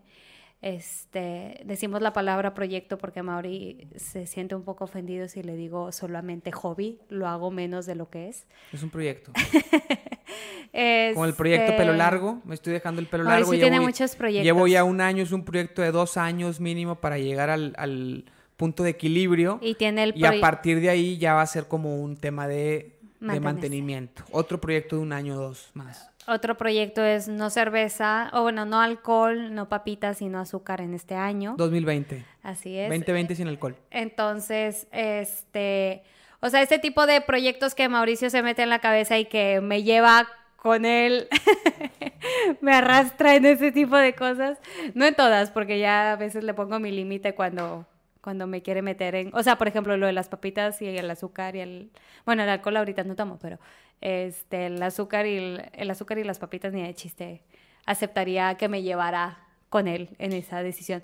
Pero a lo que voy es, o sea, me gusta que tienes tantos proyectos y tantas cosas interesantes que hemos vivido, cosas que yo nunca hubiera vivido por mi cuenta. O sea, jamás estaría haciendo esto que estamos haciendo ahorita de estar grabando un podcast si, o sea, si hubiera estado con alguien que fuera como yo. Este, creo que, creo que me gusta mucho el, el tener tantas actividades. Literal, estoy viendo hacia el frente porque tenemos una pared de pizarrón donde están anotadas todas las actividades que Mauricio quiere hacer en nuestros días de encierro. Cosa que yo me hubiera puesto a ver Netflix y YouTube en estos días y ya, o sea, sí hubiera pasado mis días sin darle vueltas al asunto. Pero Mauricio siempre está como con dos velocidades más allá que las mías y, y está buscando otra cosa. Entonces, pues yo creo que eso, este, y pues el hecho de que eres alguien que siempre me ha puesto como prioridad, o sea, eso es algo que, que siempre me ha gustado mucho y que ahora, ahora que estamos esperando a Mauro, este, noto mucho como, o sea, creo que antes sí me cuidabas, pero X, o sea, normal, si te pedía que me trajeras un vaso de agua, pues me lo traías y te quedabas, si no te quedaba me decías, ay, ve tú. Y ahora... Porque equidad. Porque equidad, sí, sí, sí. O sea, pero a lo que voy es, este, hay, hay a lo mejor hombres súper caballerosos que es así de que le abro la puerta y, eh, no sé, la, no sé, no sé, le llevo flores todos los días. Mauricio Y no soy es... su dueño y le digo qué hacer y cómo Sí, sí, vestirse. sí. Ay, espérate. Este, Bueno, o es sea, que va, va todo de la mano, mi No, amor. no creo. Claro que sí. Seguimos. Hablando de dueños, es como yo digo. Yo llevo el Este- seguimiento de este, de este tu podcast. Este, no, pero a lo que voy es no, esa relación, o nuestra relación es ese tipo de relación donde yo sea así como que, ay, sí, ábreme la puerta, y ay, sí, paga todo. y- No, no soy así. Pero ahorita con Mauro y con los días en los que me siento muy mal o que me canso al final del día, este, o que ya es un, oye, ya estoy sentada y pararme me va, o sea, literal me va a doler pararme del sillón. Entonces, como que te he visto mucho más cuidadoso de lo que alguna vez te puede haber visto en nuestra relación. Este, me gusta, hoy, hoy en la mañana me desperté y cuando me iba a levantar de la cama, Mauricio me dijo, no, no, no, espérate, le voy a hablar a Mauro. Entonces le empezó a decir cositas a Mauro, así en mi estómago, bueno, en mi panza. Este, entonces como que te he visto mucho más cariñoso, mucho más cuidador. Entonces, pues yo creo que, que esas son, o sea, esas tres serían. El, el que me haces cuestionarme porque siempre te estás cuestionando todo. El que me haces hacer cosas que nunca hubiera vivido. Este, y, y, pues me encanta, aunque hay veces que realmente no quiero hacer nada, creo que al final, pues si no me encantó, pues ya X no me encantó y no lo repetimos, pero pues me has hecho vivir cosas que luego está bien padre. Este, y, y pues lo cariñoso que, que eres y que cada vez pues te has vuelto más ahora en esta etapa que estamos viviendo. Ok, esta es una subpregunta, o sea, del mismo tema. No, es, no, es la, no es la tercera, viene, viene dentro de la dos. Ya para cerrar el tema de la pregunta dos, que era qué es lo que más te gusta estar casada con tu esposo, Ajá. que es qué consejo le darías a alguien que se va a casar. Eh, creo que lo, lo mencionamos hace rato, lo de las ideologías. O sea, que realmente se casen con alguien que no tiene que ser igual a, a ellos. Puede ser, o sea, al final son gustos, puede ser igual a ti, puede no ser igual a ti, pero al menos que las ideologías yo creo que sí, sí tienen que ir hacia donde mismo. O sea, quieren, decisiones como quieren tener hijos, o sea, hay gente que no quiere tener hijos. A lo mejor el número no es, no es necesario que lo definan, creo que es algo en lo que tú y yo diferimos y que... Eso está en la última, así que por, por ahora no lo toquemos. y, que, y que no tienes que definirlo al casarte, pero sí mínimo el, el sí o no tener hijos. O el, o sea, la verdad es que si eres católico, pues a lo mejor, si uno es católico y el otro no, pues a lo mejor que sea un católico que no es tan, tan cercano a la religión, que no o vive el, la o el religión. otro. que no- Es- O sea, cuando son dos diferentes religiones es muy complicado. Sí se puede, pero regularmente cuando funciona es porque uno le vale madre su religión. Eso es a lo que voy. O sea, A uno le o vale madre. uno le vale, este, o al otro como no es, o, o no está enganchado, pero al menos no es ateo, ¿no? O sea, como que no sean opuestos en ideologías tan fuertes. O a lo mejor, no sé, abortos. O sea, imagínate estar casado con alguien que, que es pro aborto y tú eres pro vida y, Sí. y se embarazan y no era parte del plan y una persona quiere que abortes y la otra no. O sea, eh, son ideologías muy, muy difíciles de, de definir como pareja. Entonces, mi recomendación creo que sería el encuentra a alguien con quien tu ideología los lleve hacia donde mismo, pero no tiene que ser igual a ti.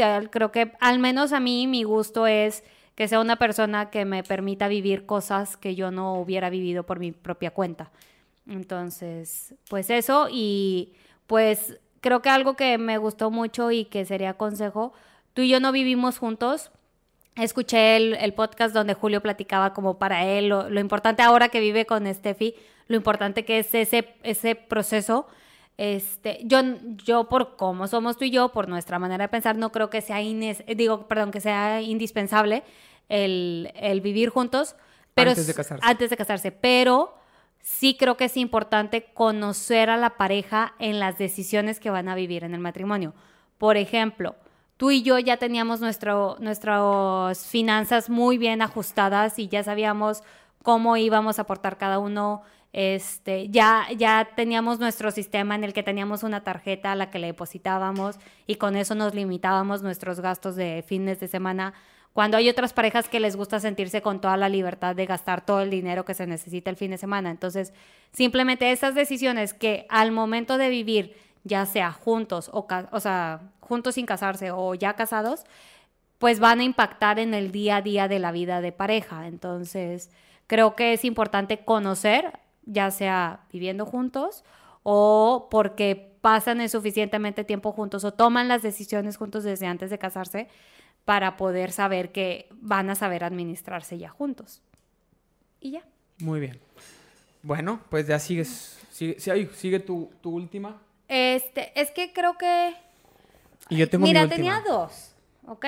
A ver. Una vuelve a, a Mauro, que creo que no me la vas a contestar tanto porque creo que, este, bueno, no sé.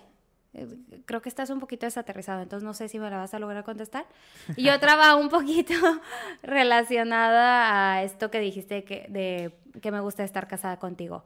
Entonces ahí te van las dos Dilas. y tú decides cómo las contestas. Eh, ok, la de Mauro es, ¿qué crees que tú y yo tenemos que hacer diferentes, diferente, perdón, como pareja para que funcione eh, el hecho de que yo siga, eh, siga creciendo en mi carrera laboral y que Mauro reciba el cariño y la educación que necesita en la familia? A diferencia de una pareja donde la mamá es la que está en la casa.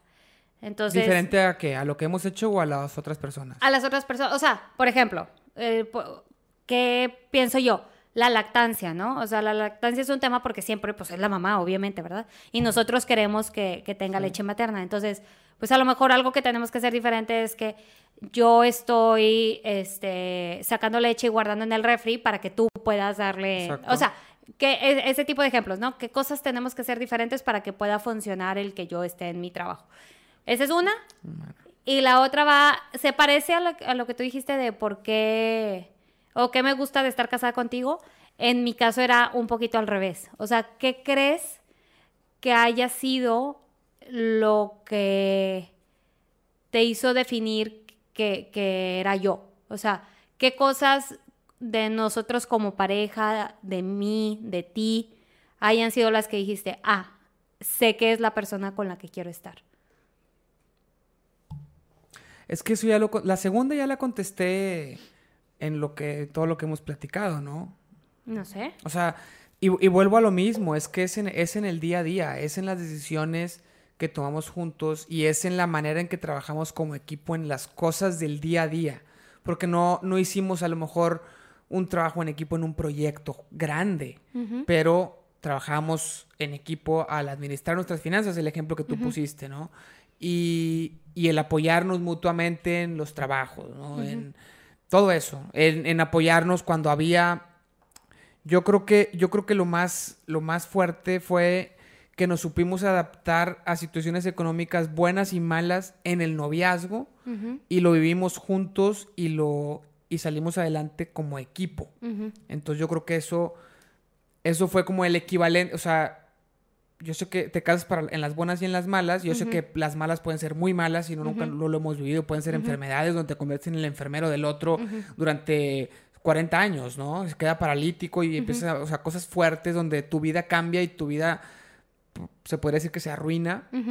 Esas son malas que no hemos, que nos ha tocado. Que no pero, tenemos ni idea. Pero las que nos tocó en el noviazgo, que son como la pequeña primera prueba, creo que fueron suficientes para decir, ah, bueno, o sea, ha habido buenas, ha habido malas y me han gustado. Y me ha gustado cómo salimos adelante, cómo resolvemos las malas y cómo disfrutamos las buenas, incluso cómo disfrutamos las malas también, el, hecho de, de, resolver esos problemas juntos. Entonces, bueno, fue eso. Ok. Este, y, o sea, te digo, en el día a día. Y con Mauro diferente. Es que ya lo hemos platicado tantas veces que, siento que, que, no te queda claro. O sea, o sea ya... No lo entiendas, mujer. sí, o sea, ya, ya lo hemos dicho. O sea, el, rol aquí va a ser eh, para que tú puedas seguir desarrollándote profesionalmente como siempre has querido, como, como ha sido tu sueño y como has logrado para la edad que tienes, este, necesitas dedicarle o sea, que el trabajo sea tu prioridad. Sobre hobbies, sobre muchas cosas, ¿no? Así es. Sobre todo en el, pues en, el día a día, en, tu estructura del día, la mayor parte del tiempo es trabajo. Y así tiene que seguir siendo para que puedas seguir creciendo y seguir cumpliendo metas y seguir aprovechando todo lo que estudiaste y todo lo que te has esforzado para llegar ahí, que, que no sea como como en otras épocas donde había donde los roles estaban bien definidos dentro del matrimonio y era un pues tu mujer hasta aquí llegaste porque ya te embarazaste. Entonces ahora sí aquí se frena tu, tu, carrera profesional te sales y a lo mejor en 10 años vuelves a algo tranquilo pero pues ya desactualizada ya ya pues ya con, con un freno no y el hombre es el que sigue repuntando hacia arriba que nosotros hemos querido desde, desde que éramos novios, hemos buscado romper con eso, ¿no? y, sabemos que tú tienes mejores oportunidades laborales que yo, siempre las has tenido, tienes mejores, mejor preparación y, yo estoy bien con eso porque yo encuentro la felicidad en muchas otras cosas, ¿no? Y creo que eso se trata el equipo y el, el juntar todo. Este, también antes, cuando el rol estaba así definido, el, estaba muy fácil, ¿no? El hombre trae el dinero a la casa, se enfoca 100% en trabajar, la mujer 100% a los hijos y, y, eso generaba muchos problemas porque luego la mujer que dejó de trabajar era un chinga, ahora cómo me realizo como persona, o sea, cómo encuentro mi, primero era cómo encuentro mi realización como persona, mi utilidad en el mundo porque no es valorado lo que hago en la casa, ¿no? Este, los hijos no lo valoran, el esposo no lo valora, dice que es cualquier cosa, yo trabajo y tú no trabajas, aunque sí es mucho trabajo el pues, cuidar a la familia. Todo lo que hacía la mujer.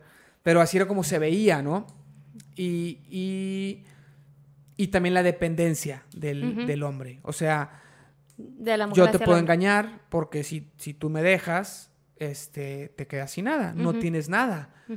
Todo te lo doy yo. Entonces el hombre se sentía con ese poder de jefe porque él era el que proveía el, sustento. Entonces, la la comida, ¿no? Todo, ¿no? Todo el, todo el dinero. Eso pues no funciona. O sea, eso es un, es un modelo que yo considero equivocado por muchas cosas, ¿no? Pero está mal. O sea, y estuvo mal Y, y muchas veces algo, algo y lo que- consideras mal porque era como a la fuerza, ¿no? O sea, porque eran roles definidos no por gusto, sino No, porque... y, y eran injustos también. O sea, deja tú, y- impuesto a la mujer y al hombre, sí, a los dos, porque puede ser que el hombre no quiere eso, puede ser que la mujer no quiere eso. O sea, de entrada está mal porque está impuesto. Y además, aun que los dos dijeran, yo quiero tomar este rol, estaba no equitativo. Ok. Aunque los dos están aportando lo mismo en calidad, están aportando diferentes cosas, pero las dos cosas se necesitan, uno se percibía como que vale más y el otro como que no vale. Ok. Entonces, está mal en esas dos, en- o sea, por esas dos cosas. ¿Y qué, qué crees que podría... Oh, bueno, Es si que me- quieres... Sí, sí, sí. Ahorita te, te pregunto. Entonces, hemos buscado romper con eso y nosotros definir los roles que queremos y cómo los queremos. Entonces, eso abre muchas posibilidades porque pues no es nada más decir uno trabaja, el otro no y, y ya. O uno trabaja y el otro también, pero menos y aporta menos, por lo tanto sigue valiendo menos su aportación, que también pasa mucho. El hombre trabaja o sea, intensamente, la mujer... eh, trabajo leve, este, y sigue, si- sigue habiendo un, pues tú aportas menos, o sea, como quiera con lo que ganas, no, no podrías vivir, entonces sigues dependiendo de mí. Hay otras que luego se aprovechan y dicen, ah, bueno, entonces, pues te hago, me haces pendeja, te hago pendejo yo también, lo mío es para mí y lo tuyo es para los dos, y tú me engaño, yo también te engaño, y, y- y ahí valemos madre todos. Entonces yo creo que de entrada se debe de definir los roles primero sin importar quién es quién. O sea, uno va a hacer esto, el otro va a hacer esto. ¿Qué tareas hay en la casa? No, hay que trabajar, hay que traer dinero porque se necesita. Hay que educar a los hijos que se necesita también. Hay que convivir con ellos que se necesita también. Pero también hay que tomar decisiones sobre la casa. También hay Así que, es. hay que administrar las finanzas del hogar. Hay un chingo de cosas, ¿no? Entonces, pum, metes a una, a una lista todo, que eso ya lo hemos hecho, ni siquiera lo hemos tenido que hacer como lista, sino lo hemos medio ya hecho Ya definido.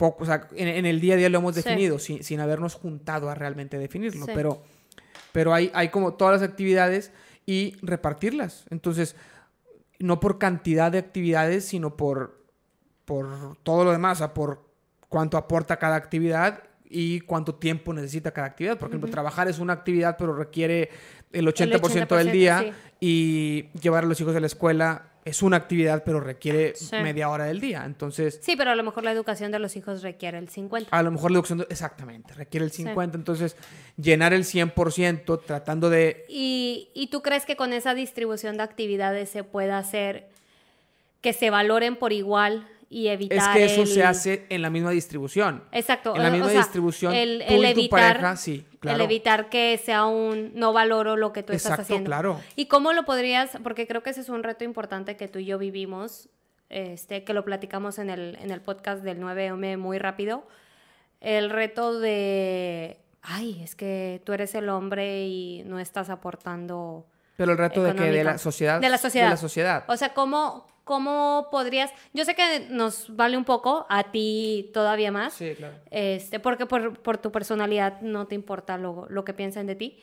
Pero, Bueno, no es que no me importe lo que piensen de mí, pero bueno. pero bueno, en general es un, pues yo estoy, yo estoy tomando esta decisión y si tú no la Es que entiendes, a lo mejor Cuando, cuando una estás- decisión está bien pensada Exacto. y llega una persona que no lo entiende y la juzga, no te importa. No es que la personalidad sea así de a mí me vale lo que piense, no, porque si me valiera lo que piense saldría encuerado a la calle. Bueno, que con el despido en en Cancún. que, que tengo fotos Ay, ahí, podría debatirse. No, pero, pero, pero cualquier, yo creo que cualquier persona que toma una decisión bien fundamentada, o sea, que ya, que ya la analizó, que ya la pensó y que tomó la decisión, y llega una persona que no sabe y la juzga de Sí. que eh, hasta, hasta ves, no como menos a la persona, sino el juicio lo ves como menos, como, güey. Sí, a lo mejor y lo está juzgando solo por status quo. O sea, porque él está acostumbrado a que sea el hombre el que Eso trae. lo aprendí de un amigo que no, no quiero decir quién es hasta que venga y decirle, ¿no? Ok. Pero yo me acuerdo que, porque a lo mejor puede sonar mal de él, ¿no? Pero me acuerdo que él era, este, pues se creía mucho, ¿no? Ok. O sea, como en la sociedad, por el colegio en el que estaba, por, las, Ok. por la sociedad en la que estaba él, pues te- tenía un, un ego alzado, éramos muy amigos, bueno, somos muy amigos y, y nos, nos apreciábamos mucho, pero cuando alguien de un nivel socioeconómico más bajo lo criticaba, él decía como que, ay, güey, pinche, pinche pendejo, o sea, pinche huerco imbécil, que, que Como está... el que. El que, o sea, el que me va a criticar a mí y realmente le valía madre porque...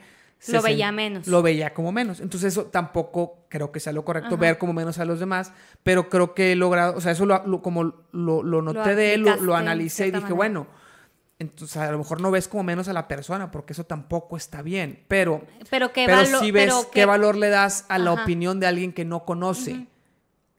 O alguien que no te que, afecta en que- nada.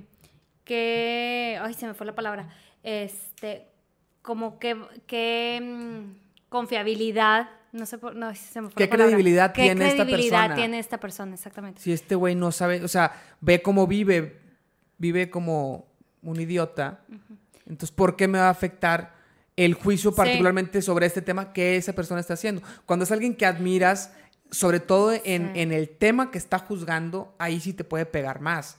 Que dices tú, oye, yo quiero ser como él y él me está diciendo que, yo soy un pendejo. Que creo que eso es lo que a ti, nuevamente, o sea, te hace que, que tomes esas decisiones Que yo, más... no, que yo no admiro a nadie. No, no, no, que, que cuestionas la credibilidad Eso de sí. quien lo está diciendo. Sí, creo, que va por ahí. O sea, cuando alguien te dice algo, tú no lo tomas en automático y dices, "Ah, me dijo esto y ya, o sea, ya, qué mal me siento, ¿no? Que a lo mejor en mí sí. O sea, a mí si alguien me dice como, ay, qué, qué sangrona te viste diciendo esto, sea quien sea, me va a doler que me haya dicho sangrona. Y tú no, o sea, tú te vas a fijar en quién lo dijo, por qué lo dijo y si es confiable o, o, eh, nuevamente tiene esta credibilidad el comentario que te haya hecho. Entonces, creo que eso te hace a ti el que parezcas más como que te vale. Pues a lo mejor no es necesariamente que te valga, Es que no es que parezca, es que... sí, sino que o lo, sea, sí, lo sí, analizaste. Sí, y, y creo que eso también hace que cuando la persona que lo está diciendo en ese tema no tiene ni idea, hace que me valga completamente. Pero también me ha tocado que alguien que me, que me juzgo, me critica, que es alguien que yo admiro en ese tema, me duele más. Pues sí, sí Porque puede ser, dices, porque "Ay, a lo mejor a mí me sea, duele igual todo. A lo mejor te duele igual todo, cualquiera te duele, te duele A menos que sea muy cercano. A lo mejor yo, yo le daría esa credibilidad solo por ser cercano a mí. Puede ser. Pero si es alguien que yo quiero, que yo aspiro a ser como él, Bueno, no, en un tema específico, Sí, y viene y me critica eso, sí. Esas habilidades en, e- en ese tema Sí, sí, no, específico, sí, me puede llegar a pegar mucho. Sí, ya, ya lo pensé y, y sí hay gente que me importa más su opinión que otras, obviamente, no solo por cercanía, sino por formas de pensar que admiro. Bueno, entonces volvemos, vol- volviendo a lo que decías, eh, cómo defines los roles, yo creo que eso depende de cada persona, depende de cada pareja y el valor que le das a cada actividad. Una vez que dices, oye, tú, tú vas a hacer estas 15 actividades que se necesitan, yo voy a hacer estas dos, porque Ujú. estas dos me requieren el 100% de mi tiempo y es, tus 15 te requieren el 80 o el 90 o el 100, pero, pero todo se ocupa. Entonces tú lo pones en una balanza y dices, tú como equipo, como pareja, lo pones en una balanza y dices, oye, ¿pesan igual? Sí, ok. Entonces todos los beneficios de una y de otra son de los dos. Así como Claro. si el dinero va a ser de los dos, que uno está trayendo porque está trabajando, pero también el crédito de haber educado bien a los hijos, si es que los Sí. educas bien, es de los dos también. Sí. Y las decisiones, por- porque ahí también va otra. Eh, la persona que se dedica a los hijos luego se siente con, la con, con- el poder de tomar las decisiones ella. Oye, tú que vienes a decirme sobre cómo regañarlos y tú ni estás. O sea, yo soy la que está, yo soy la persona que está con ellos, yo los conozco, yo los regaño, porque tú no sabes qué pedo con ellos. Y el otro dice, ok, yo traigo el dinero, entonces yo puedo hacer lo que yo quiera porque yo mantengo aquí. Entonces Sí. ahí es donde está el pedo. Sí, que, sí, sí. que cuando el rol es nada más sin cuestionar y, es- y no, no lo decidieron ellos y no le dan la importancia igual, empieza a haber problemas. ¿Crees que valga la pena hacer esa lista de actividades ahora que viene Mauro? O sea, no la hicimos como pareja porque pues no son tantas cosas. O sea, en Sí, es- nuestro es caso que- tenemos a Blanquita que nos ayuda a limpiar Claro, la casa. sí, es que como, como matrimonio sin hijos, la verdad es que las cosas de la casa no son tantas, te quitan el 15-20% de tu tiempo. O sea, yo creo que la, la actividad más fuerte relacionada a la casa es la parte financiera, este, que te pagar recibos, es ir a, sí, sí, sí, llevar las cuentas, que eso lo hago yo, este, pero realmente no es No te un trabajo mucho de tiempo, tiempo, completo, sí. o sea, sabemos los dos que no es así. Entonces no podría hacer toda mi aportación si tú, si, si tú vas a ser la que trabaja todo el tiempo, porque sería, no sería equitativo. Pero, pues sí, o sea, sí se trata de, o sea, hay que hacer esa como lista de cosas, pero yo creo que, mm, o sea, por eso, por eso tú decías, no estás aterrizado, porque piensas que no lo, a lo mejor piensas que no lo he analizado, o no sé, o que pienso que, que, va a ser muy, mucho más fácil de lo que es. No, yo creo que soy muy consciente de cómo va a ser y, y sé que esa lista no se hace ahorita, porque ahorita ni siquiera sabemos muchas cosas que van a tenerse que hacer. Vamos a ir viendo sobre la marcha. Yo ahorita como quiera sí estoy trabajando mucho menos tiempo, dando clases, etcétera.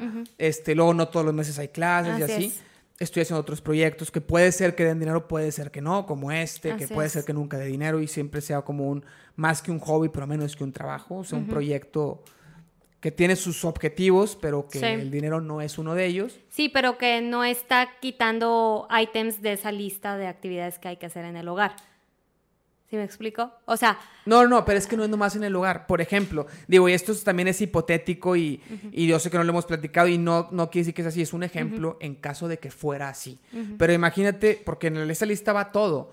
Muchas veces trabajas y sientes que no estás aportando al mundo. Es un ejemplo, claro, ¿no? Es un ejemplo. Claro, no estás aportando al mundo porque dices, nomás voy a una pinche oficina y hago dinero, ¿no? Entonces, bueno, sí, pero a lo, esto, lo que sigue no lo hemos platicado. Supón, supón que este podcast, aunque nunca diera dinero, fuera una plataforma donde tú sientes que cambias el mundo. Por ejemplo, yo sé que no, no da ese alcance, pero imagínate. Entonces, oye, pues lo que aporto es administrar el podcast en el cual tú nomás tú una vez cada dos semanas vienes y tienes una plataforma para decir algo que te hace sentir que estás haciendo una labor social, una trascendencia que el trabajo no te está dando. Ah, bueno, yo me estoy encargando de toda la parte de... Sí, sí, que, si lo pensamos, lo voy a pensar muy marketing y muy, muy escolar, la pirámide de necesidades de Maslow, ¿no? O sea... Bueno, eso no es marketing, pero bueno, en marketing era así como básica para poder entender el comportamiento del consumidor. Pues es que es, más psicología, y es el marketing. sí, sí, sí. por, bueno, ya. No estudié psicología. Está bueno. Está a mí me recuerda la escuela, marketing y ya está bien. Entonces, eh, a lo que voy es, dentro de esa pirámide, si la pensáramos en una pirámide hecha para la familia, está esa parte de la trascendencia, que es, es el pico de la, de la pirámide, y este y a lo mejor esa trascendencia hay dos maneras de cumplirla, ¿no? O sea, para mí la trascendencia es sentir que me estoy realizando en el trabajo y que estoy siendo una, o sea, mi sueño es como poder abrir esa plataforma para las mujeres en mi trabajo y demostrar que se puede ser una consultora mamá. Entonces, para mí esa es mi manera de sentir que, que trascendí. Y es en mi mismo trabajo, se logra con ese mismo 80% del tiempo que hemos dicho. Pero como persona adicional, me gusta saber que estamos ayudando al mundo de alguna manera. Entonces, como dices, esa parte de la trascendencia la podrías hacer tú como lo estás haciendo ahorita con Kate. O sea, que vas y das catecismo a niños y yo siento muy padre el saber que estás tratando de educar niños en la fe. Entonces, o sea, eh, creo que estamos totalmente de acuerdo. Creo que lo que sigue ahora es definir esa pirámide como familia. Claro. ¿Qué, qué necesidades vamos a tener en cada rubro? Y quién se va a encargar de qué. No, pero lo que decías de la trascendencia, a lo mejor a lo mejor yo dedico un poco más de tiempo a ese tipo de proyectos porque a mí me gusta más. Y así los dos nos sentimos realizados. Pero a lo mejor tú dices, sí, pero a lo mejor tú dices, ya como familia, este, lo que, o sea, tú estás aportando, por ejemplo, el 50% de tu tiempo a eso. Cosa que no sería sostenible si no estuviera yo trabajando. Así es. Este, pero ese, e, ese 50% hace que todo lo que aportas al mundo, pues una parte yo es también gracias a mí. Entonces, e, esa, esa, sensación de trascendencia también te, te, salpica. Sí, sí, sí. Porque, porque a pesar de que no lo estás haciendo tú, tú estás haciendo posible que yo lo que haga. Eso pase, claro. Entonces, también tú tienes crédito ahí. Sí, sí, sí. Entonces, y siento que es parte de mi e, trascendencia. Como, equipo, la el aporte a la sociedad o lo que quieras, a lo mejor yo pongo un poquito más. Exacto. Pero porque tú estás dando la parte económica para que, se pueda eso, lograr para que eso se pueda. Y con los hijos también. Yo, me, yo, yo les dedico más a, a estar con ellos, a hacer las tareas, a todo eso, ¿no? A, a, repasar con ellos lo que vieron en la escuela, etcétera. Y tú sabes que tienes que llegar, que vas a llegar a la casa y no tienes que hacer eso. No, eso no quiere decir que como en las familias de antes de las películas, de que el papá llega y ahora sí todos cállense porque Llegó ya llegó su papá cansado. cansado y todos háganle Ay, masaje y todos vamos a, todos vamos no, a... No se puede. No.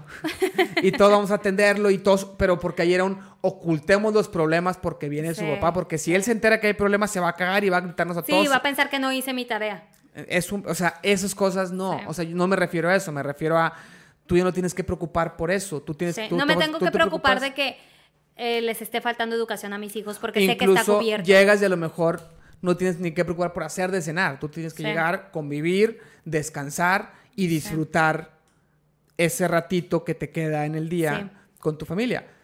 Y, y eso ya es un chingo. O sea, eso, eso ya está, pues ya, ya tiene su parte, ¿no? Pero bueno, eso lo vamos a definir. Eso creo que no era tema de podcast, era tema de junta nosotros, pero bueno.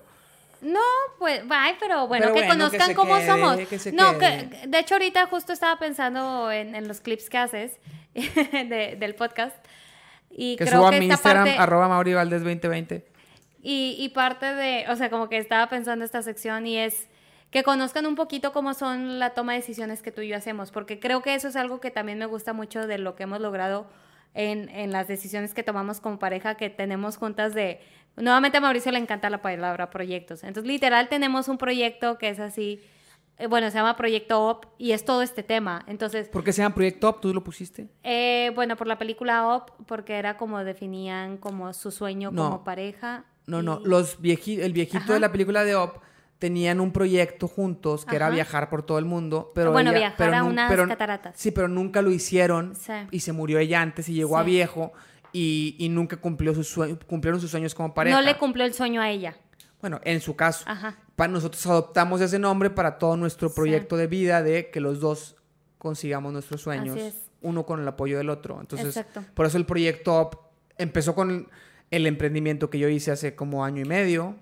Este, Y decisiones que Y deci- hemos y- y pensado sobre mi trabajo. Sí, así. exacto. Todo lo que hemos pensado de Sí. carreras profesionales, de, de Sí. la casa, todo entra dentro de Sí. proyecto que va a ir, que va a ir cambiando, porque primero fue un emprendimiento, pero luego será otro, y luego será el bebé, y luego serán los hijos, y luego será tu trabajo, y así. Pero, pero así. la razón por la que sí pregunté esto aquí, no solo en nuestras juntas de, de Proyecto es que también me gustaría que la gente conozca un poquito cómo es nuestro proceso de pensamiento en este tipo de cosas. O sea, no es, no es que nosotros hayamos, o sea, estemos como yéndonos con la corriente, sino como nos sentamos a platicar y a discutir, y, y probablemente muchas parejas no lo hagan. Nunca he platicado con mis amigos sobre cómo toman sus decisiones, pero como que me gusta el ejercicio que hacemos de, a ver, vamos a darnos una hora o dos para ya discutir. llevamos, bueno, No, no, discutiendo sobre este tipo de temas. O sea, vamos a darnos una hora o dos para discutir sobre qué vamos a, a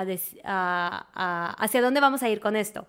Entonces, por eso también me gustaba, o sea, sí pensé si hacía esta pregunta o no, y cuando decidí que sí era porque dije, bueno, que conozcan un poquito cómo tomamos ese tipo de Perfecto. Esa ya fue tu última, ¿no? Esa ya fue mi Mi última. última está, bueno, no sé qué tan larga es la respuesta, no sé qué tanto habrá tema, tan largo como queramos, llevamos hora y media, pero es la última, puedes contestarla y ya, o podemos aventarnos otra hora platicando de esto. ¿no? Porque sí está... Ya tengo un poco Este- de hambre, pero bueno. Bueno, no, pues es nomás, este es el último tema. Hay dos cositas, pero son del mismo tema. son las nueve. Este, y bueno, las voy a decir las dos porque van, van juntas y abre tema, ¿no? Ok. Que no, la verdad no sé si, si nos dé flojera desarrollarlo por completo y no tenga sentido, pero bueno. Bueno, a ver. Eh, primero es, ¿cuántos hijos recomiendas ajá. tener? Que yo te decía que, que, que la tenías. Ajá. que, que la tenía. Y dentro de esa viene, viene, viene de la mano con otro tema que puede llegar a ser bien amplio, ¿no? Pero que un, un pues un meme que, que no me acuerdo si era un meme o qué era, pero, pero que decía todo lo que contamina a una persona, entonces Ah. tener un hijo menos, Era una gráfica. tener un hijo menos, ayudas al mundo No, eh, por yo todo lo lo- explico, yo lo explico porque yo te lo mandé. Bueno, yo lo, yo lo vi, yo lo yo platico siempre Bueno, sobre. explica eso. Es una gráfica de, de burbujas o, o una gráfica de círculos donde cada el tamaño del círculo representa lo que reduces en contaminación por cada acción ecológica. Entonces, reciclar, pues mide el círculo un centímetro. Este, mm, ser zero waste mide dos centímetros. eh, no sé, no consumir plásticos, etcétera, ¿no? Y cada acción ecológica eh, tiene, tiene distinto tamaño el círculo y es, la huella de carbono que estás disminuyendo al, al hacer esa acción. Y esa gráfica al final tenía un círculo muy grande que era tener un hijo menos. ¿Por qué? Porque al final, por más acciones ecológicas que hagas como persona, una persona más impacta en huella de carbono en el, en el planeta. Entonces yo se la he comentado a Mauricio, a mi suegra, y como que dicen, bueno, pero tampoco se trata de no tener hijos porque pues al final este planeta es para que vivamos en él. Pero, pero sí creo que, que estás impactando en el planeta al tener más hijos, ¿no? Es que eso, eso abre, o sea, es, eso es cierto, o sea, de, de, qué es cierto es cierto, pero abre todo un tema polémico de discusión sí, estoy pensando que puede ser un podcast que hablemos de los hijos. O sea, tenemos muchos días en esta semana. Sí, sí, pero. Pero sí eh, creo el, el tema polémico no es los hijos, no es los hijos. No, no, pero el tema de si es más importante el cuidar el planeta que tener es que, hijos. Es que no nada más es tener hijos. O sea, todo lo que. El plan de Thanos de eliminar a la mitad de la humanidad para salvar el planeta. ¿Qué vas a decir, Mauricio? ¿Qué? O sea, no el ser humano está, es depredador y se está acabando el planeta y ya hay pues algunos estudios que dicen que quedan cierta cantidad de años, no sabemos si son ciertos o no, pues yo no los, no los hice, pero es un hecho que el ser humano es depredador, donde está se chinga todo. Consume. Consume, sí, pero consume más rápido de lo que se regeneran los recursos. Consume irresponsablemente. Exacto, o sea, como cultura consumimos irresponsablemente y estamos jodiendo, pero hay, ¿habrá alguna forma de reestructurar la sociedad para que no se consuma más rápido de lo que se regeneran los recursos naturales o no? Porque si no, tener un hijo menos o tener cero hijos o matar a la mitad de la humanidad solamente va a retrasar el proceso de, depredación del planeta. Entonces, según tú estás salvando, pero ¿a quién estás salvando? ¿Estás salvando un planeta para quién? Si como quiera se va a chingar, porque como quiera sí, no es que creo, creo que no es solo eso, ¿no? O sea, creo que es también la calidad de vida que estamos teniendo por cómo estamos teniendo el planeta. O sea, la contaminación, podríamos evitar el tener tanta contaminación si consumiéramos. Entonces es la calidad de vida de la gente actual. También, o sea, creo que son las dos. Yo creo, creo que... que es más esa, no lo otro. Pues no sé, o sea, porque al final, ahorita no nos afecta que el mar esté contaminado. A la larga va a afectar que el mar esté contaminado porque va a haber menos peces. Entonces, o los peces, bueno, ya pescados, los pescados que comamos, pues van a traer microplásticos o ya traen microplásticos y nos va a hacer daño a nosotros mismos. Sí, entonces, habría, que, habría que dejar de producir plástico, no tener menos hijos, porque tener menos hijos implica Por eso te digo que creo que sí podemos hacer un podcast sobre ese tema, porque creo que el hambre me está ganando ahorita y no me va a dejar que lo desarrollemos y creo que lo podemos desarrollar. A ver. Porque, porque podemos hablar también ahí de, de cuántos hijos tener. Porque esa te la puedo responder muy rápido. O sea, tú sabes cuántos hijos yo quiero tener. A ver, ¿cuántos hijos tener? ¿Qué tiene que ver con el ser humano depredador o, o no? Pues bueno, o sea, a lo mejor la de cuántos hijos tener, e independientemente de eso, o sea, creo o son, que... son podcasts diferentes, son No, a lo mejor son podcasts diferentes. O sea, creo que el tema de los hijos, al menos para mí, es como muy sencillo. Para ti no.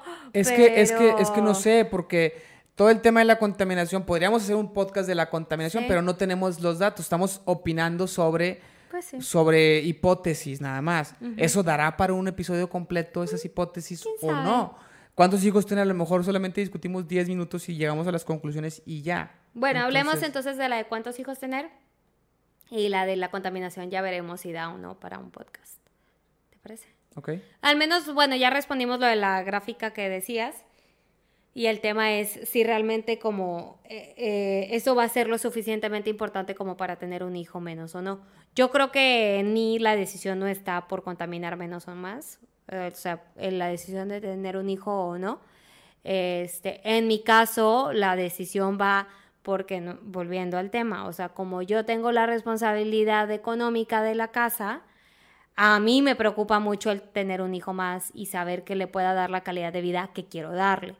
Entonces, este, para mí lo ideal es tener dos. no quiero que sea un hijo único, creo que realmente una persona necesita ese compañero de vida y con quien este, aliarse contra los papás cuando estén enojados.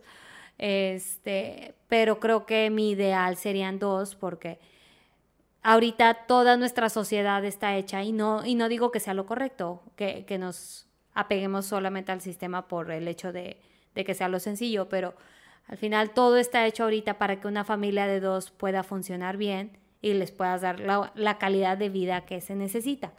Esa es, esa es mi manera de pensar y como que yo siempre he estado muy definida en que dos hijos es suficiente. Porque nuevamente, o sea, como que ya cumples el hecho de que no sea un hijo único, pero no te empiezas a meter en temas de tener tres, cuatro hijos y cómo los mantienes. Entonces creo que es el tema de, ya que empiezas a sumarle hijos, pues sí está fuerte la responsabilidad de darles la vida que necesitan. Sí, bueno, pues ahí, ahí también lo cuestionable es cuál es la vida que necesitan y cuánto cuesta realmente la vida que necesitan. Claro. Y cuánto suma. Sí, porque lo que hemos dicho, a ver, ¿qué realmente, o sea... ¿Cuánto, espérame, cuánto suma en gasto un hijo más? Porque en algunas cosas suma el doble como la escuela, que ya cuando son ocho a lo mejor te dan becas, pero bueno, son un chingo, no, no vamos a llegar ahí. Este, pero hay cosas que no suman el doble. Por ejemplo, la ropa. La ropa, pues no les vas a comprar. Si tienes un hijo, vas a comprarle pura ropa nueva y si tienes dos, alguna ropa se la van a estar compartiendo. Alguna ropa la va a dejar de, de cara. La depende de la diferencia y si son del mismo sexo, ¿no? Sí. Pero bueno, o sea, suponiendo. y la calidad de la ropa. Digo, también, considera que no, es la ropa que nos compraban nuestros papás. a mí no crees que me compraban la que te compraban. Bueno, este... es la del zapato de que era. Algún sí, día sí, sí, luego la contamos. Pero no, a lo que voy es, simplemente no, no entremos en detalles, pero hay cosas que, que, que, que, son, que cuestan más. Incluso un restaurante no es tan, a lo mejor sí es el doble, a lo mejor un poquitito menos porque pides una entrada. Si somos dos personas, pedimos una entrada para los dos y comemos de más. Si somos cuatro, pedimos una entrada para los cuatro y un plato. Entonces, realmente no, no, no, se multiplicó, pero sí fue casi, casi. Sí. Pero en salidas a restaurantes a lo mejor sí. Colegios a lo mejor sí. Pero comida en la casa, pues sí, luego dicen que donde comen dos, comen tres, pero sí cuesta más alimentar a tres que alimentar a dos. Y si haces cuentas bien, vas a darte cuenta que sí cuesta más, pero no cuesta el doble.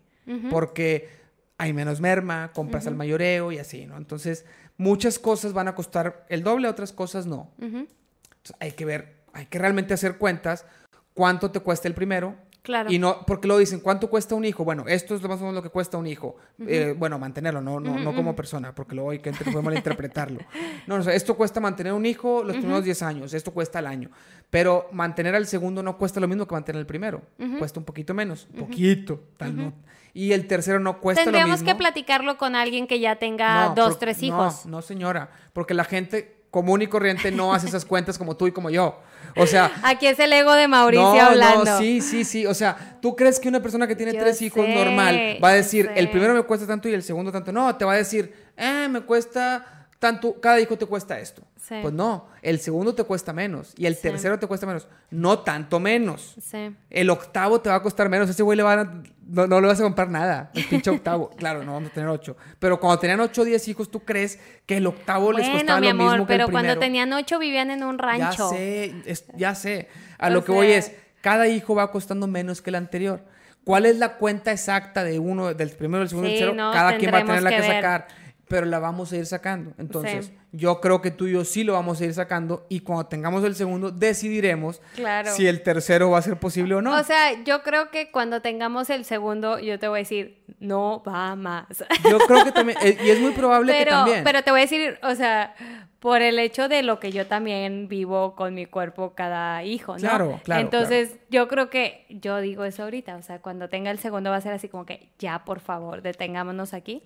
Párale y ya. tú y tú vas a estar haciendo esas cuentas tratando de justificar de que, mira, mira, mira, el segundo costó el 80% de lo que costó el primero, entonces el tercero va a costar 50. No hay pedo.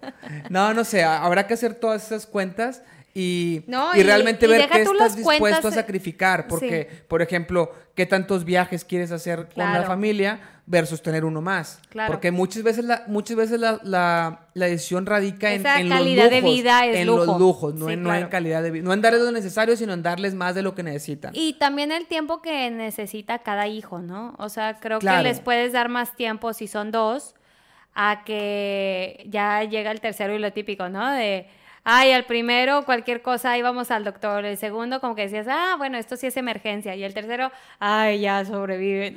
No, pero eso es, pero eso es más porque se te va el miedo y así. a Pero lo que en voy es- dedicarles el tiempo Ajá. necesario para que puedan tener una relación y que se dediquen el tiempo entre ellos, eso yo creo que sí se puede. Dependiendo del modelo de familia que tengas, porque como el modelo En ahorita común, sí, sí, sí, en el modelo común de ahorita de que los dos trabajan todo el tiempo, Tiempo, es muy los difícil. trabajan tiempo completo, es muy difícil Es muy dedicarles difícil. el tiempo. A lo mejor sí, sí seguimos este modelo de que Ah, tú tengas más tiempo en la casa. Claro. pues Aquí, aquí también el tema es, tener más. es- pero ya es veremos. por quién estás tomando la decisión, porque muchas veces dicen, dis- dice la, la gente, este, por darles calidad de vida, solamente dos o solamente uno. Está bien, pero no, o sea, cuando te preguntaste qué prefiere el niño, o sea, qué va a ser mejor para él, y él, a lo mejor si le preguntas a los tres años no va a saber, pero, pero tienes que preguntarte qué consideras tú que va a ser claro. mejor para él, no mejor para ti. Pero Si tú- nuevamente son el tipo de cosas que él te puede decir de grande. Este, No, sí, pero si, lo, si tomaste... la- es, es, es exacto, mira, si tú dices, yo no tengo el tercero porque yo considero que la calidad de vida para ellos es viajar porque eso les va a dar mejores oportunidades, les va a dar conocimiento del mundo. Y un hermano más, pues no, o sea, siempre, obviamente si, si ya existiera, pues no mames, ¿verdad? pero, pero hay que hacer los números, o sea, un hermano más o que viaje y que esté en un colegio más nice, ¿no? Por ejemplo, entonces, si tú consideras que, que lo va a hacer más feliz el viaje y el colegio más nice, a lo mejor, pues está bien, porque lo estás pensando en él. Pero si lo haces pensando en ti, en que tú quieres viajar con ellos y que te van en la pinche foto de Instagram y así, pues ahí a lo mejor no es, no es lo más correcto. A lo mejor sí, Sí. sería mejor que le dieras un hermano. Sí, sí, sí. Y cuando sea grande te va a reclamar cualquiera de las dos. Claro. El tema es que lo hayas hecho por él, no Sí. por ti. Sí, sí, sí, Entonces, si tú le diste un hermano más porque tú estás chiflado que querías un chingo de hijos, pues tampoco, porque Sí. luego él va a decir, oye, güey, no me diste Por tener nada por, hijos. por querer tener un chingo Sí. de hijos y pegarle al chingón, este, no me diste ni siquiera zapatos, güey. Sí. Pero, por eso te digo que, que la decisión la tienes que tomar por ellos y la que tomes va a estar bien, pero tienes que cuestionarte muy bien si es por ti o es por ellos. Oye, por ejemplo, en mi caso, a mí no me gusta viajar, pues yo prefiero tener un hijo más que estar viajando. Pero Pero caso- yo, eso es por mí, no por ellos. No sabemos si a ellos les va a gustar viajar. Claro. O a lo mejor ya no que es. tengamos a, a Mauro y a quien venga después, nos va a gustar un chorro viajar como familia. O sea, a lo mejor ahí ya no vamos a ir a viajes como los que hemos hecho ahorita, a lo mejor, o bueno, a lo mejor como playa y estás con los niños y los metes a la alberca y te gusta un chorro esa dinámica de viajar en familia y dices, sí quiero esto. O sea, yo pensaba que no me gustaba viajar, A lo mejor. pero sí quiero Pero, viajar. pero ahora, al tomar la decisión de si tener uno más o no, es no nada más preguntarle, porque todos los niños quieren hermanitos porque no saben, no saben lo que implica. o sea, no, no saben lo que les va a pegar en calidad Bueno, de vida. Azalia decía que no quería. Bueno, pero porque Azalia es un caso aparte. Luego le invitamos al podcast. Mi hermana mayor se Sí. enojó cuando supo que mi mamá estaba embarazada de mi hermano, el de en medio, y cuando supo que mi mamá estaba embarazada de mí. Bueno. Decía que si ella no era suficiente para mi madre. Sí, bueno. Pero esos Ya son, esos no, no son casos comunes. Sí. La mayoría de los niños son de que sí, un hermanito, quiero un hermanito. Yo más". quería Tú querías. y ya no podía mi madre. Pero a lo mejor no te hubieran pagado la maestría. Sí, es cierto. Pero a lo mejor estarías bien feliz con tu hermano, no sé. El a lo mejor es... y mis hermanos hubieran tenido mejor calidad de vida si no se les hubiera chispoteado conmigo. Puede ser. Bueno, pero nunca sabes, creo que la decisión la tienes que tomar por ellos o al menos intentarlo, porque es muy difícil. Puedes contar la historia y, y decir que lo estás haciendo por ellos y es por ti. O sea, es- esa es la reflexión que hay que hacer, Muy bien. creo yo. Bueno, ¿nos vamos? Nos vamos. ¿Cuál va a ser el siguiente episodio del podcast? No, pues no sé. Se me hace que ya lo de ecología tienes razón, ya no me convenció. No, porque no tenemos la Eh, información ni nada, es solamente filosofar sobre la hipótesis, no. No es realmente hablar de... Podemos de platicar cómo vamos con el coronavirus. A lo mejor ya estamos de que día 4, no tenemos agua. Estamos... ¿Cómo es? Digo, también la otra, la otra No, es... esperemos que no, y ojalá- La otra es que hagamos la no misma dinámica de que cada quien traiga tres, tres preguntas al azar. Podemos ver. Porque No, lo de las canciones puede ser la que decías de Rafa. lo de las canciones puede ser. Es que el problema es que como que últimamente cuando pongo canciones o pongo algo de reproducción, luego no se escucha bien y interfiere y me doy cuenta hasta el final, hasta que se grabó. Mm, Tengo que arreglar primero eso. Yo creo que a lo mejor... que hacer una prueba. A lo mejor en Bueno, dos. ya veremos. A lo mejor en dos episodios. Muy bien. Eh, el siguiente entonces puede ser la misma dinámica de lo que a ti se te ocurra, no me lo digas, anótalo. Y lo que a mí se me ocurra lo voy anotando y Muy luego venimos y volvemos a... ¡Pum! Porque me gustó, sal- salieron cosas padres y, y yo no lo sentí como improvisado, que sí, es una conversación sin guion, pero no fue un, a ver qué decimos, sino cada quien trae algo. Sí. Fueron conectados unas cosas, hablamos de, de nosotros, que Sí. es la idea, ¿no? Entonces, así como puede ser cómo vamos en el encierro en el día 3 o en el día 4, este, pero eso puede ser una de las que tú traes o de las que yo traigo y... Muy bien. O de lo que vaya saliendo en, el, en este encierro de actividades que vayamos haciendo, Sí. pues pueden Ya ir saliendo una. ideas. ¿Qué? Ya tengo una pregunta para ti. Anótala, anótala que no te No, ya. No la necesito anotar. Se te va a olvidar, por favor. Por favor. No tengo tanta curiosidad que... O sea, para el día 4 voy a tener tanta curiosidad Bueno, está bien. que no sé. Nos vamos, nos vemos en el siguiente episodio de Te invito a mi podcast. Bye. Hoy fue el episodio 31 y el episodio 32 creo que volverá a ser Eva y... Y bueno, Mauro. Y Mauro. Ahí se ve. Bueno, bye.